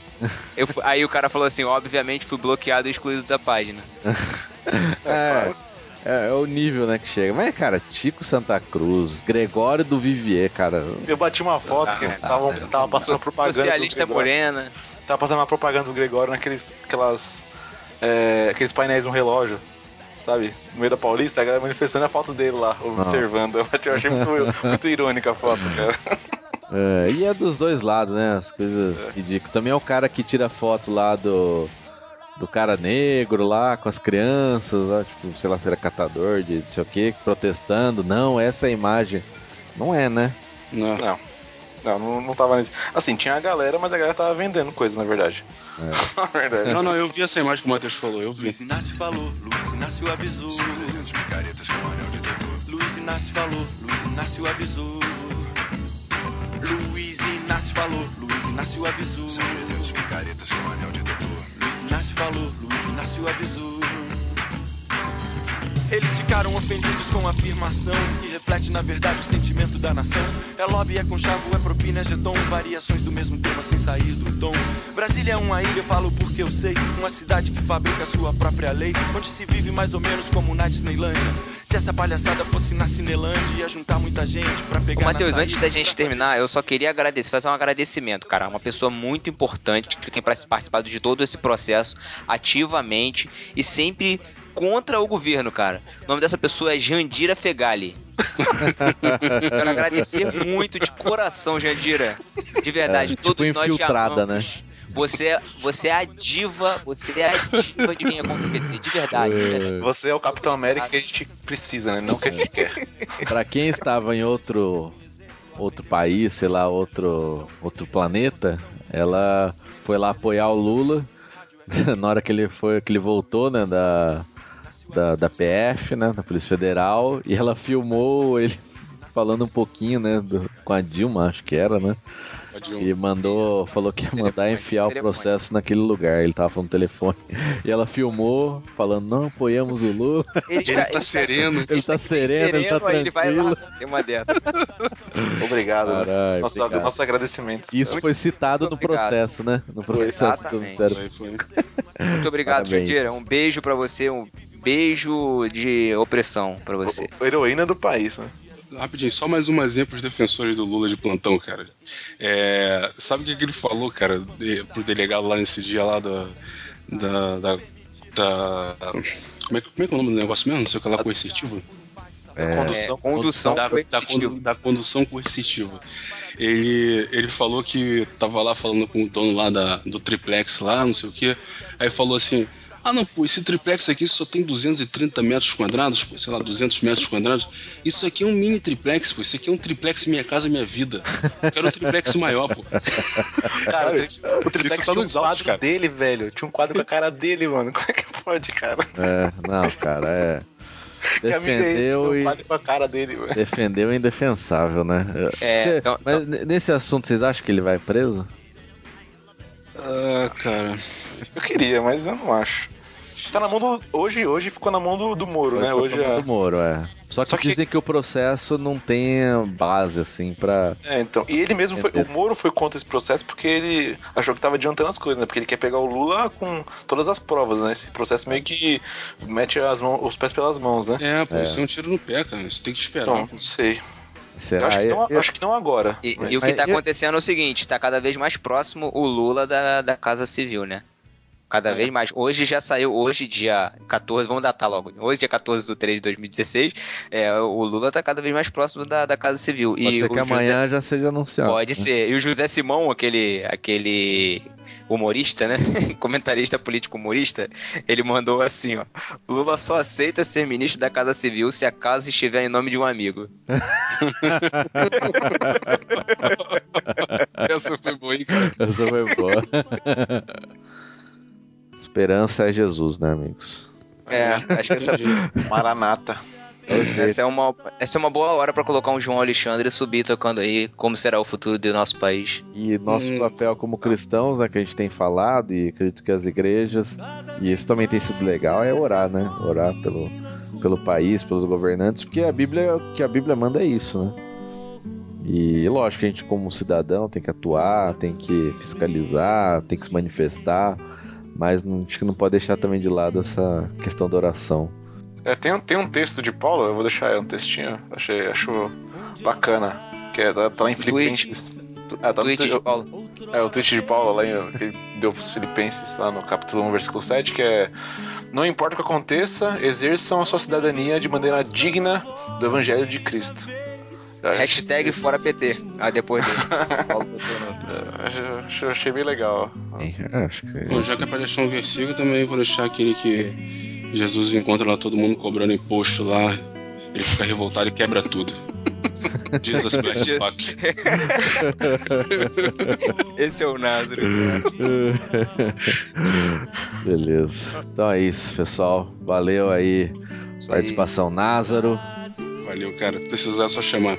Isso aí. Eric. Ratinho. Isso vai fechar assim também. Putz. Parabéns. Valeu, galera. Tchau. Existe Tchau. uma chance de ser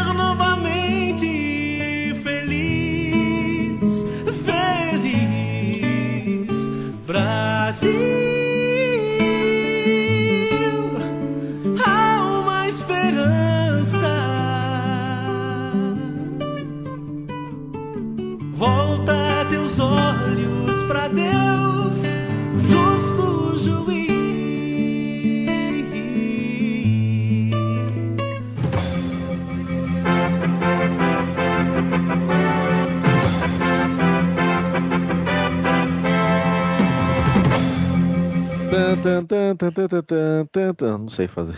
Graças a Deus. Pessoal, a gente está aqui gravando essa continuação desse podcast sobre as manifestações com os novos eventos que aconteceram hoje, dia 16 do 3. É, a gente começou com as manifestações, mas agora estamos terminando o dia com manifestações também, né?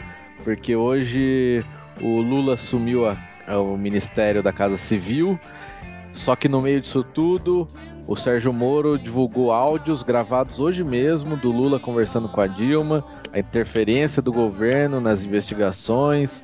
E, e agora a gente está aqui acompanhando as manifestações aí no Facebook, tudo. E eu tô aqui com o Názaro, que continua por aqui. Eu de novo. Beleza. Também estou com o Gutierrez Siqueira. Isso aí. Tudo bem, pessoal? Beleza. E também com o Thiago, infelizmente. É, se ficar de muita palhaçada, eu vou liberar uns áudios aí também seus, tá? Ah. Barquinho Kate. É... Bom, e é isso. E aí, pessoal? O que que tá acontecendo? Cara, eu acho que hoje foi colocado na, na nossa frente aí uma, uma cortina de fumaça e aqui fica difícil a gente prever é, qualquer coisa no futuro. A gente não, não tem. O futuro não tem previsibilidade nenhuma. Mercado financeiro, é nada. Hoje, inclusive, teve até um, um economista, que agora esqueci o nome dele, que ele agora à noite ele falou, ó, se vocês querem investir em alguma coisa, não invistam. Fiquem parados, mantenham posição, É, os que estão posicionados, bem posicionados mantenham-se bem posicionados. Os que estão mal posicionados é, é, é, se ferraram. Não tem jeito. É, não tem jeito. E aí, Gutierrez, o que, que você está acompanhando aí? Então, é, eu cheguei mais cedo em casa, né? Não, vou assistir ao House of Cards. Só faltam mais quatro episódios. E não assisti mais nada, eu só tô acompanhando a Globo News, que tá bem mais interessante. É, bem melhor. E, eu tô vendo aqui que o perfil oficial do, do House of Cards fez uma brincadeira, né?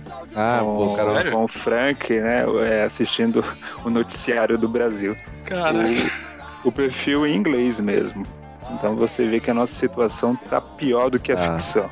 Tá, A gente não sabe o que vai acontecer amanhã de manhã. Esse, essa é a questão. exato, né? Não, cara, a gente não sabe. É, eu já. Inclusive, eu tava vendo um vídeo do Gilmar Mendes, cara, ele falando sobre essa, essa questão da prerrogativa de fórum privilegiado do Lula, por ele ser ministro. É, eu não acreditei no, vendo Gilmar Mendes falando aquilo. Tipo, e ele fala enfaticamente, ele, ele fala, essa, isso é uma vergonha para essa casa. Tipo, Uhum. o fato de o Lula ter, ter assumido o ministério. Porque o pessoal do PT, o pessoal do governo vai falar que, que não, que é para poder melhorar o governo, não sei o que lá. Se fosse em outro momento, é, faria até sentido, entendeu? Faria até sentido. Mas é, pelo, tu- por tudo que está acontecendo agora, fica muito evidente, pela ligação que a Dilma fez para ele, fica muito evidente que foi só para ele poder fugir do Sérgio Moro. Exato. É, tanto é que se fosse pra isso mesmo, ela teria colocado quando ela reformou os ministérios, né? né, Exatamente. no começo desse ano. E não agora, né? Não, não nesse momento, porque ela imagino que sendo presidente ela não tem nenhum dado novo com relação à economia, com relação a nada que exigisse essa mudança agora, né? É. Esse governo já era.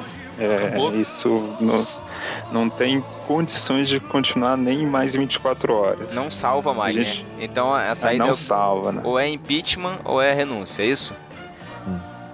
Ou até mesmo, sei lá. é, não, só tem, só tem essas duas. É, não, tem, 64 de novo? tem, tem, Não, tem não, o- meu Deus me livre. Tem o TSE, né? O TSE é Ah, cassação. tem- é, né? mas esse vai demorar muito. Demora né? dois anos isso aí.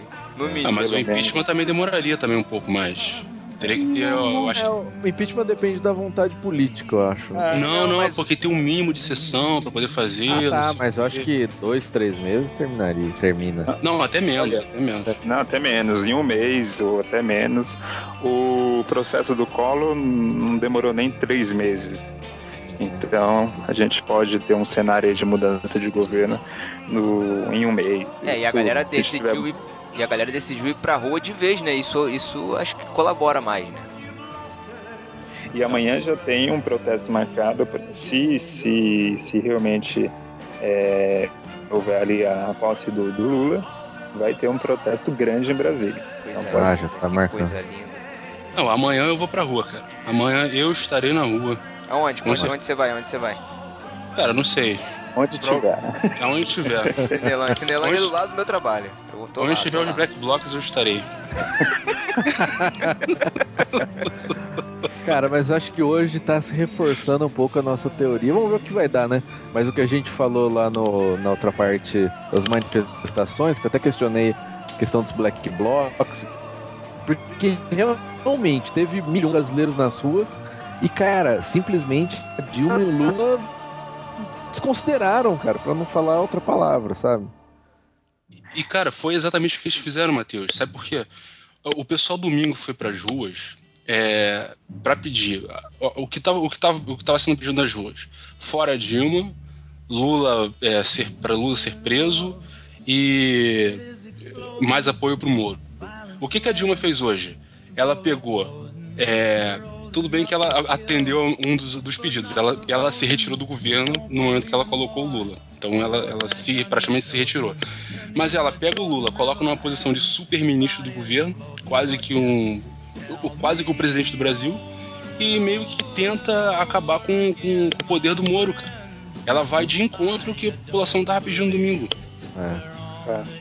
Oh, e essa questão do, do foro privilegiado, né? Que é tirar o processo dele que tá lá com o Moro e mandar pro STF. Tem gente agora falando que. Ah, e ela mesmo disse né, na entrevista hoje que não era vantagem, é, que não é por causa disso. O que, que você acha, Gutierrez? Não, baita mentira. É, só do processo ir para o Supremo já tem um atraso absurdo. Então, só de tempo ele ganharia é, aí um bom tempo, né? Então, é, isso é uma desculpinha esfarrapada dela. E, mas assim, eu imagino que realmente agora não vai fazer muita diferença. Uhum. Porque a partir do momento que o Supremo é citado nessas Sim. gravações sob pressão, é, eu acredito que, até por instituto de sobrevivência, o Supremo vai ter uma posição mais dura do que teria, do que teria normalmente, né? Uhum. Então a gente pode ver aí alguma surpresa vinda do Supremo. Esse aí a gente esquece, mas aquela turma que a gente vê que é um pouquinho mais é, quieta, né? Vamos assim falar, então esses podem é, nos dá alguma surpresa. Inclusive, Gutierrez, eu vi uma, um, um, depoimento de um deles, eu agora não me lembro qual deles, é, não foi o Gilmar Mendes, foi um outro. Não vou me lembrar agora. Mas ele falando, ele, na, na, na entrevista dele, ele falou assim: uma palavra que eu achei interessantíssima. Ele falou: a suposta prerrogativa de foro privilegiado. Então pode ser que o Supremo ainda ele, ele chegue e fale assim: ó, ele tá aqui, mas vai continuar com o Sérgio Moro. Eles podem fazer isso. Pode. E aí todo o esforço do.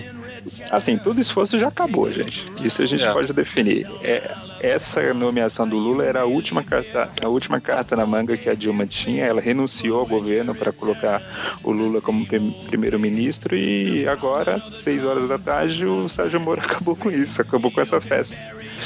É, estão discutindo, discutindo a questão da, da ilegalidade dele ter liberado isso. A galera, é. a galera, a, a, última, a última, vamos dizer assim, o último argumento da galera da esquerda, pelo menos pelo que eu tenho visto nas redes sociais, é: poxa, isso aí não é ilegal, não? Ele, ele liberar essa, essas essas ligações para imprensa, não sei o que, colocar na internet, tal, tal, tal, tal, tal. Que aí? É engraçado a esquerda falar em Estado de Direito, né? Todo mundo legalista agora. É, Muito engraçado isso. É, já tem jurista falando realmente que, que pode ter sido precipitado, mas é, tem que lembrar que quem foi gravado foi o Lula e ele não tinha até hoje for, foram privilegiado. Aliás, ele ainda não tem, porque ele ainda não foi colocado ali, não foi empossado, né? Mas foi então, publicado no diário ser... oficial, isso não, não tem a ver? É, teve um diário extra, então ah. você pode ver até toda a manobra. Na verdade, o Lula ia ser nomeado só na terça que vem. Uhum. E aí, como houve é, essa exposição hoje, eles já colocaram no diário oficial, já estão dizendo que a posse vai ser amanhã. O Lula, inclusive, estava voltando para São Paulo. E aí, amanhã de manhã vai voltar para Brasília, ou seja, ele não estava esperando nenhuma posse amanhã. Hum. Tudo isso está sendo feito às pressas para justificar e dizer: não, não, a posse já estava programada, mas uhum. todo mundo sabe que é mentira. É, isso, isso é mais ridículo ainda para quem defende, falando, não, ele veio só para ajudar, não sei o quê, porque se fosse isso, para que a pressa? É. Né? Deixa pra vou, semana que vem, tudo bem, eu não precisaria ter essa ligação que teve nela né, falando, ó, tô te mandando o termo de, de posse, se você só usa se você precisar, né? Pô, e cara. assim, é, é ilegal ter um termo de posse antes da posse. Já tem especialista levantando esse ponto. Hum. Isso já é uma ilegalidade. Não, e, e, e, ela sabia disso, tanto que ela fala, é para você usar só em caso de necessidade. É. Aí o, assim. o governo veio a público, né, liberou uma nota dizendo que, na verdade, o Lula não iria comparecer é, a posse, então foi enviado para ele o termo para ele assinar e mandar de volta termo de posse. Isso, isso hum. será que, que dá, será que dá para para passar de alguma forma? É, então, não, mas, claro que não, cara. Mas é a questão assim, é, se, é, se não tinha nada a ver com investigação, nada a ver com prisão, para que a pressa? Esperar se ele ter um dia livre, né, já que ele vai ser o ministro, vai ter que estar em Brasília, para ele ir para Brasília, ficar instalado lá e aí assinar e tomar posse, né? Por que, que ele não teria posse? Ele tá doente? Ele tem algum atestado? É, tem algum motivo então. para não ter posse? É. Todo mundo sabe que já estava marcado ali, terça-feira, que ele ia ter a, a posse exclusiva dele. Uhum. Então o governo está todo enrolado, está entrando em contradição. É, tá, tá cara, totalmente a gente, perdido, né? A gente não pode esquecer da ligação também do Mercadante pro assessor do Delcídio. É, o, já governo. Esqueceu, né? É, já esquecemos disso, que é. é mega importante, cara. O ministro da Educação Sim. é envolvido numa história dessa. Senhores, informação que pipocou aqui agora no meu Facebook, preciso, preciso dizer. Gravação interceptada. A Polícia Federal monitorou conversas do ex-presidente com ex-ministros Paulo Vanucci e Gilberto Carvalho que citam Eugênio Aragão. Lula cobra pulso firme. Oh, cobra pulso do novo titular da Justiça para aumentar controle da Polícia Federal. Hum. Na gravação. É. Não, isso foi falado durante, tá, durante a tarde. É. Tá só se com... As gravações só complicam ele, não tem jeito, né? Não. Para mim, uma outra gravação impressionante é quando ele fala com o ministro Nelson Barbosa, que é o ministro da Fazenda. Ele fala mais é. ou menos assim: Nelson, você tem que tomar conta da receita, né? Querendo dizer, ó, controla a receita, porque a receita está me investigando. E ele sabia que estava sendo gravado. Uhum. Aí ele joga, ele faz um joguinho, né? Ele diz, olha, eu não me importo é, de é. ser investigado, mas que se uhum. investigue igualmente a Globo, o Instituto é. Fernando Henrique, a Record. É, é, engraçado esse jogo que ele faz, mas claramente ele está dando uma mensagem para o Nelson Barbosa. Controle a, a Receita Federal. Aí a Record, numa represália, publicou, botou o telefone dele, né? A galera começou a. cara, a galera zoou muito, cara. Você viu que apareceu numa reportagem da Record, o pessoal printou a tela, tirou foto da tela é. lá. É dele e da Dilma. O telefone dele, é verdade. E, e assim, alguns fatos, eu tô vendo também esse movimento da imprensa, não sei se isso foi proposital da Record, mas aquela resposta que o Jornal Nacional deu na última sexta ao Lula, ou sábado, não, não lembro agora, é fantástico, vocês viram, né? Não tô lembrado. Qual? Não, porque o, o, advogado do Lula pediu direitos de resposta ah, sim, nacional. Uhum. E o Jornal Nacional... O Jornal Nacional respondeu claramente que estava lidando com fatos. Uhum. Fez quase um editorial, algo que eu nunca vi o Jornal Nacional fazer na minha vida. É, verdade. Cara, o Jornal Nacional, na verdade, a Globo comprou a briga, cara. É. Eles é. compraram é. a briga, eles compraram a briga. E, e, e, vou te falar por quê, cara. Existe. Tava aí no, no, no, Brasil afora aí, um tal de Fora Globo do caramba. É, e eu acho que a Globo, eu acho que se sentiu um tanto quanto ofendida quanto a isso, entendeu? Cara, não é só tipo, fora agora... do Globo, não. O, o, Lula naquela entrevista, logo depois da. Logo depois da. Da. Como é que fala? que ele foi lá conversar com a Polícia Federal lá, né?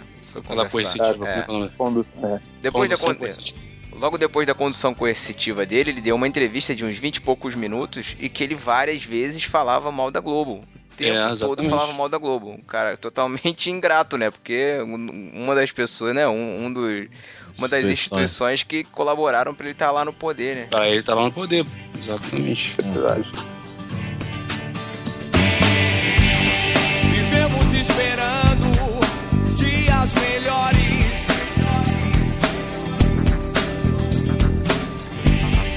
Dias de paz, dias a mais. Dias que não deixaremos para trás. É. Pereira gosta de contar uma história que ele era editor do O Globo no comecinho da década de 90 ele dizia que tinha que controlar os repórteres do, do Globo, que eles eram muito empolgados com o Lula. E é tipo, o pessoal maneira aí e tal, vocês estão quase fazendo militância pro Lula. Então você vê. Merval, é. aquele, aquele que, passou, que foi ministro depois. Não, não. Eu não, não, não, foi o Frank, comentarista. Foi o Frank, foi o Franklin é. Martins, eu confundindo. É, o Franklin Martins. Esse é petista doente, né?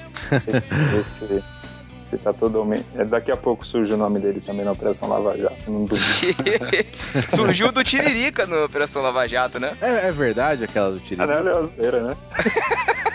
Acho que era zoeira, né? Pô. Não é zoeira, cara. Não faz nem Não, sério, falaram, fala, pelo que eu li, falaram que o Tiririca botou o cara pra fora da, do gabinete dele, Acho quase a, socos e pontapés. Ah, cara. não, isso é, isso é verdade. é pô. verdade? É verdade. Não, não da Lava Jato, mas isso é verdade. Ele. ele alguém. Delcídio?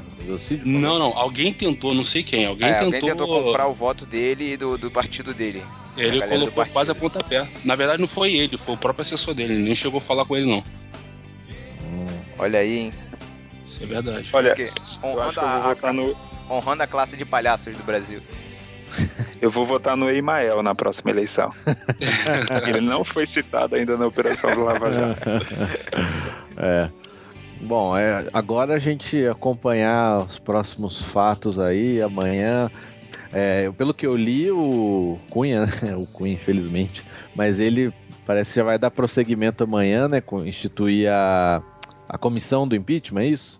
É, até meio-dia tem que ter indicação dos, dos líderes. Líderes.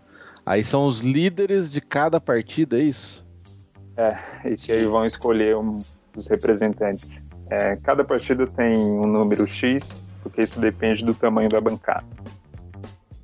Tá. É, a gente né, nem sabe se vai chegar a isso, né? Porque do jeito que tá, a coisa. Não, mas somar não tem outro jeito, cara. A Dilma não vai renunciar. Ela não vai renunciar. Vai ser só pelo, pelo impeachment ou pelo TSE. E o mais rápido é impeachment. Ou, como diz o meu amigo Tiago André Monteiro, um sniper. Poderia resolver isso muito facilmente. Eu também não acredito em renúncia da Dilma. Ela é muito burra para renunciar. Não, demanda alguma, é, demanda alguma dignidade, alguma alguma inteligência política, né? O ato da renúncia. Isso, é porque eu, se ela não tem.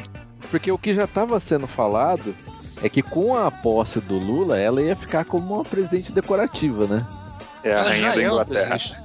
ela já é uma presidente decorativa, cara. Ela já é, né? Só que agora ia ter alguém lá dentro, né? Porque o Lula também coordenava, tanto é que acho que as ligações provam justamente isso, né? Que todo mundo fala que o Lula é que tava mandando. E lá mostra, ele liga para ministro, liga para um, liga para outro, fala o que tem que fazer, dá ordem. Então agora Faz só... reunião com ministros, é. é. é e ela, ela na, na, na, entrevista dela de hoje cedo, na coletiva de hoje cedo, ela falou: Ah, vocês, porque eles adoram falar da, da imprensa assim, né? Isso é uma coisa também que tá deixando a imprensa revoltada, eu acho. Ela fala: Vocês adoram separar eu do Lula. Eu e o Lula sempre fomos juntos, a gente nunca foi separado. Ah, Ou seja, é. cara, tudo que o Lula fez, ela sabe. Tudo que ela faz, o Lula sabe. Então, Todo tipo, mundo chama o Lula de presidente até hoje. É, exatamente. Não, é porque tem um ponto é, ainda sobre as declarações do Lula, não sei se vocês viram. Ele xinga o Renan Calheiros. É, o Renan e o Cunha, né? E o, e o Cunha. Xingar Sim. o Cunha, beleza, mas xingar o Renan, é. eu, achei, eu achei um ponto interessante, que eu quero ver agora qual vai ser o comportamento do Renan. Uhum, que estava do lado dele, né? está do lado dele. O, ainda não aconteceu impeachment por causa do Renan. O Renan que está segurando a barra até agora. Porque o Temer então, já praticamente o, o, que virar ele já sai fora, né? Já praticamente é, pela carta já pulou fora. O Temer é o maior beneficiado pelo impeachment, né? Ele é. vai virar presidente da República. É, e o Cunha já é, é adversário. O que estava segurando mesmo era o Renan, né? Vamos ver se o Renan vai manter essa posição, né? Xingar é, o Cunha. Alguma... Xingar o Cunha tudo bem, porque pra você falar a palavra Cunha você tem que xingar, né? Nossa. Nossa. Vai tomar outra. Aqui é seu irmão. Amém? É podcast de crente. É. Ah, já, é, já que estou falando em palavrão, tem uma, uma das, das falas do Lula. Ele fala ele fala assim pro, pro Jax Wagner: Ah, já que você tá aí com a, com a Dilma aí, com ela aí, fala para ela falar com a Rosa Weber, que é uma das ministras lá do, do STF, para ela dar um jeito nisso. Sei lá, não me lembro o que, que ele fala, pra ela dar um jeito nisso daí. É, já que não tem homem nisso daí, manda essa daí, pelo menos ela, ver se ela tem. Ela que não tem saco, para ver se ela tenta resolver isso daí. Tipo, é mais homem do que, do que vocês é, aí. É. E, e cara, e, e, essas declarações, eu, acho que o grande problema, e pode até depois jogar e falar, ah, foi legal, porque pelo que eu tô vendo, não foi, né? É, tanto a parte da gravação, que tava. Ele, o Moro tinha autoridade para mandar gravar, e a divulgação que ele tinha autoridade de não deixar em sigilo, né? Mas o que. Acho que o prejuízo maior é esse mesmo, né? O Lula esculachou todo o judiciário, é, colocou de uma forma que o judiciário tá na mão dele, né? Uhum. Todas essas escutas, e aí, como o Gutierrez falou, é, vai ficar um negócio da, da questão moral mesmo deles, né? De, de, tentar agora, se eles fizerem qualquer coisa para que beneficie ele um centímetro, cara, vou falar que era verdade aquilo lá. Vai confirmar a desconfiança. É. E, e, e a gente pode ver. Vamos ver a reação amanhã do Supremo, se vai ter alguma declaração. É, só esquecendo talvez o Marco Aurélio, que gosta de falar muito e, e é. nesses últimos tempos está muito defensor do governo. Mas o Supremo já pode finalizar alguma coisa amanhã. Né? Se houver amanhã, viu?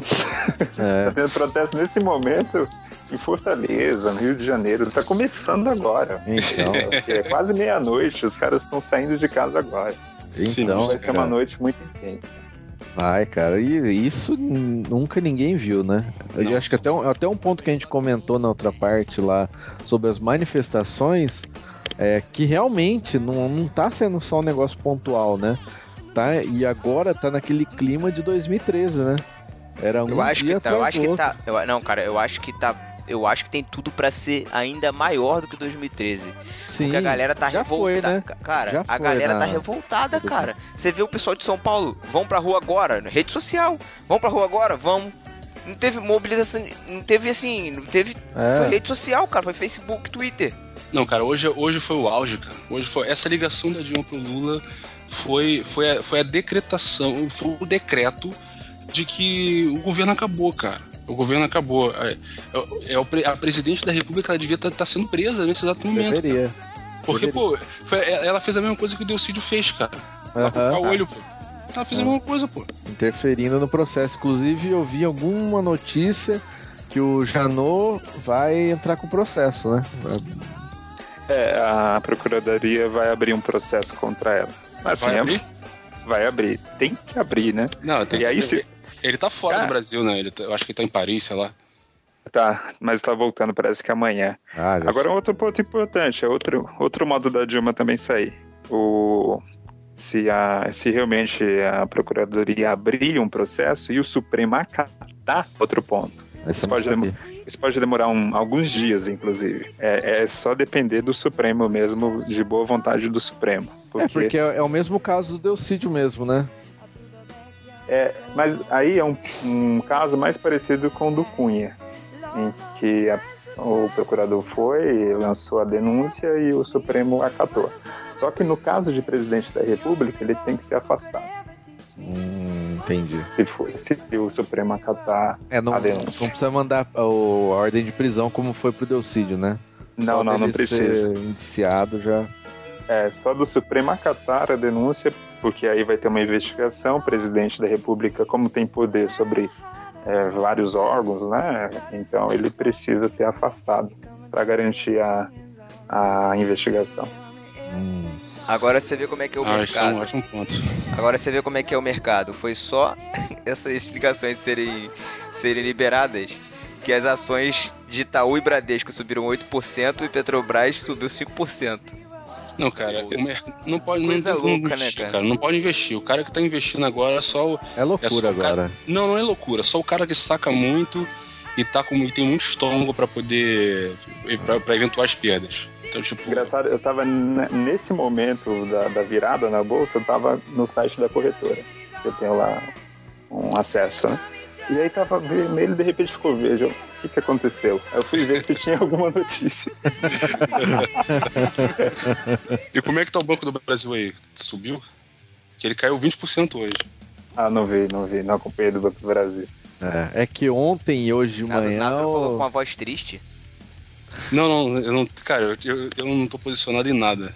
Eu tava, não, sério, eu tava só em título público, mas eu tirei tudo, cara. Não tenho nada. Ah. Essa hora é difícil. É, gente, é... Agora é esperar, acho que cenas nos próximos episódios aí. E. É, meu cara. Cara, mas olha só, uma coisa que eu tava pensando rapidinho, antes de você finalizar, Matheus. É. Cara, eu tava muito reticente com esse negócio de impeachment, cara. Até pouco tempo eu falei isso, né? Antes uhum. aí. É, cara, a gente é uma república muito nova, cara. Tipo, a redemocratização tem pouquíssimo tempo. A gente praticamente só teve dois governos depois do Brasil ter, ter se redemocratizado. Que foi o governo Fernando Henrique, porque o governo Sarney e Collor não conta, porque foi uma maluquice. Itamar também não conta. Então a gente tem Fernando Henrique, que foi um governo único de oito anos. O governo Lula, que foi um governo único de 12 anos e esse governo escroto da Dilma de dois anos. Então, tipo. É. É, é sabe, é, é, muito. Nós somos muito novinhos, cara, pra poder estar tá sofrendo tanto assim, sabe? Uhum. Tipo, é, é, muito feio, cara. É muito feio, cara. É, a imagem do Brasil lá fora tá. Mas eu quero dar uma, uma mensagem de esperança. Não, eu sinceramente acho que depois desse processo é, o Brasil vai ficar muito melhor. Eu falo num prazo aí de 4, 5 anos.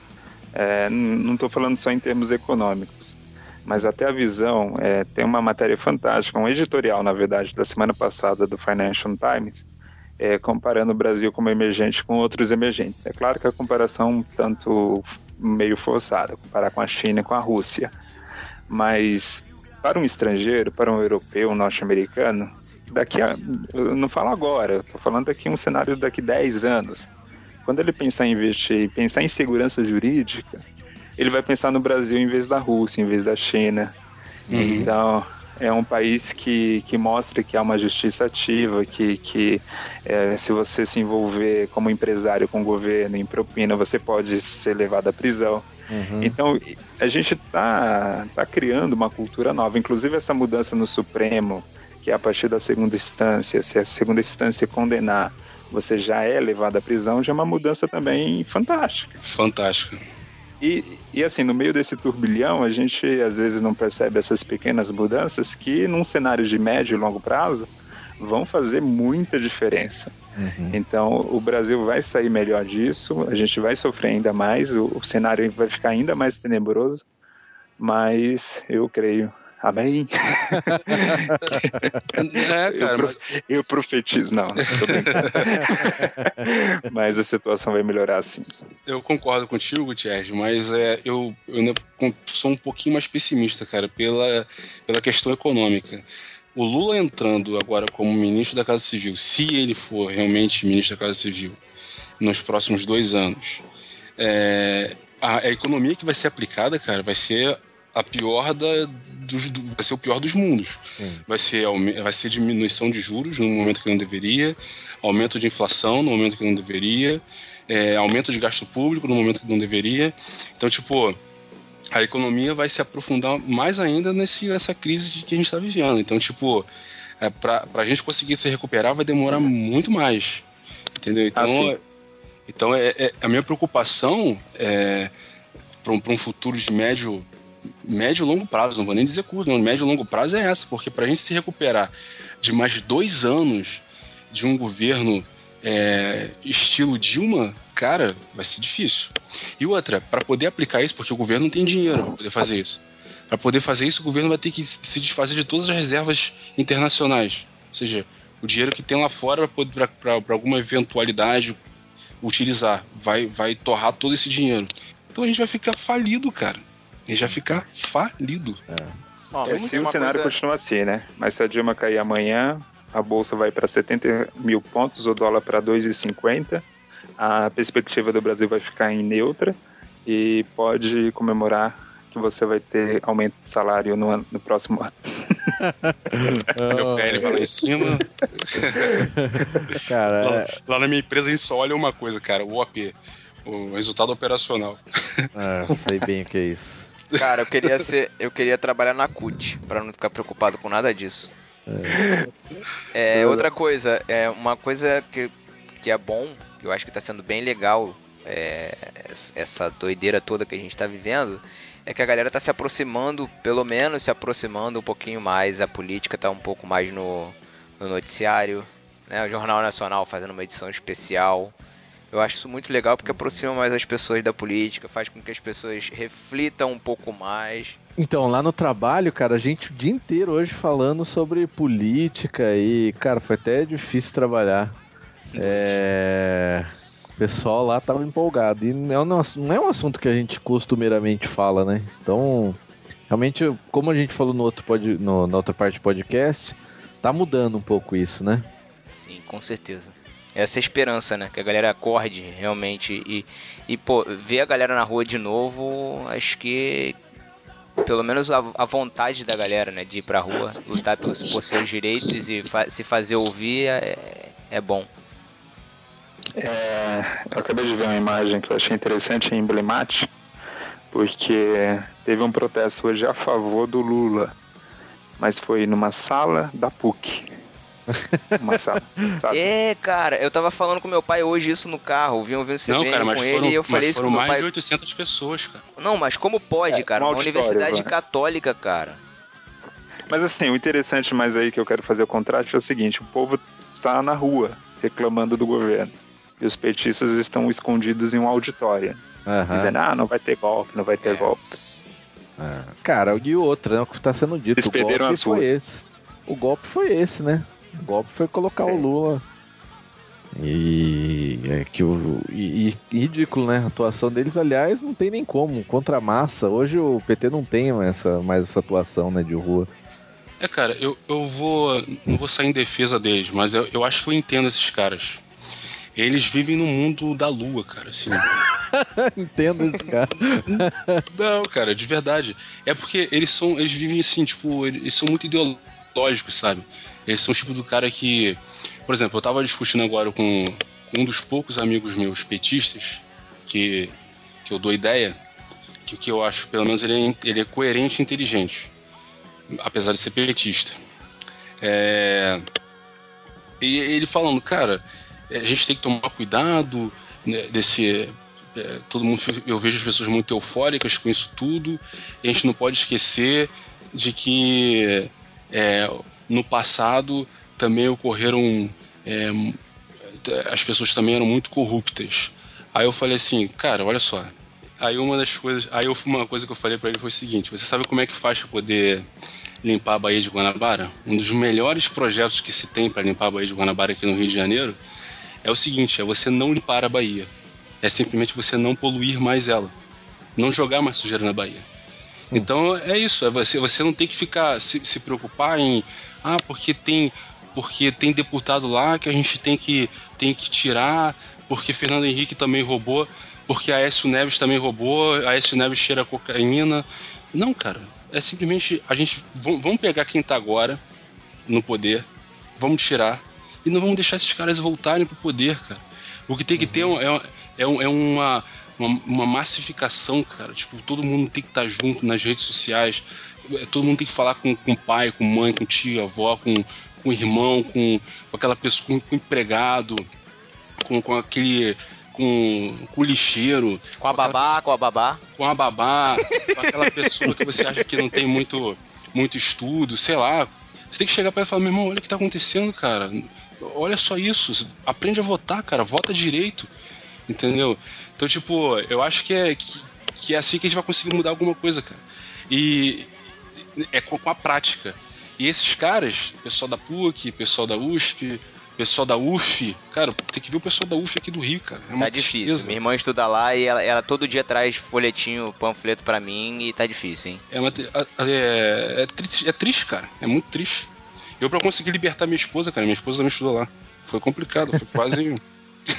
Não, minha, Mas eu irmã- consegui minha- libertar. minha irmã é consciente, graças a Deus, teve a mesma educação que eu. Não adianta olhar pro céu com muita fé e pouca luta. Levanta aí que você tem muito protesto pra fazer e muita greve. Você pode, você deve, pode ter. Não adianta olhar pro chão, virar a cara pra não ver. Se liga aí que te botaram numa cruz só porque Jesus sofreu.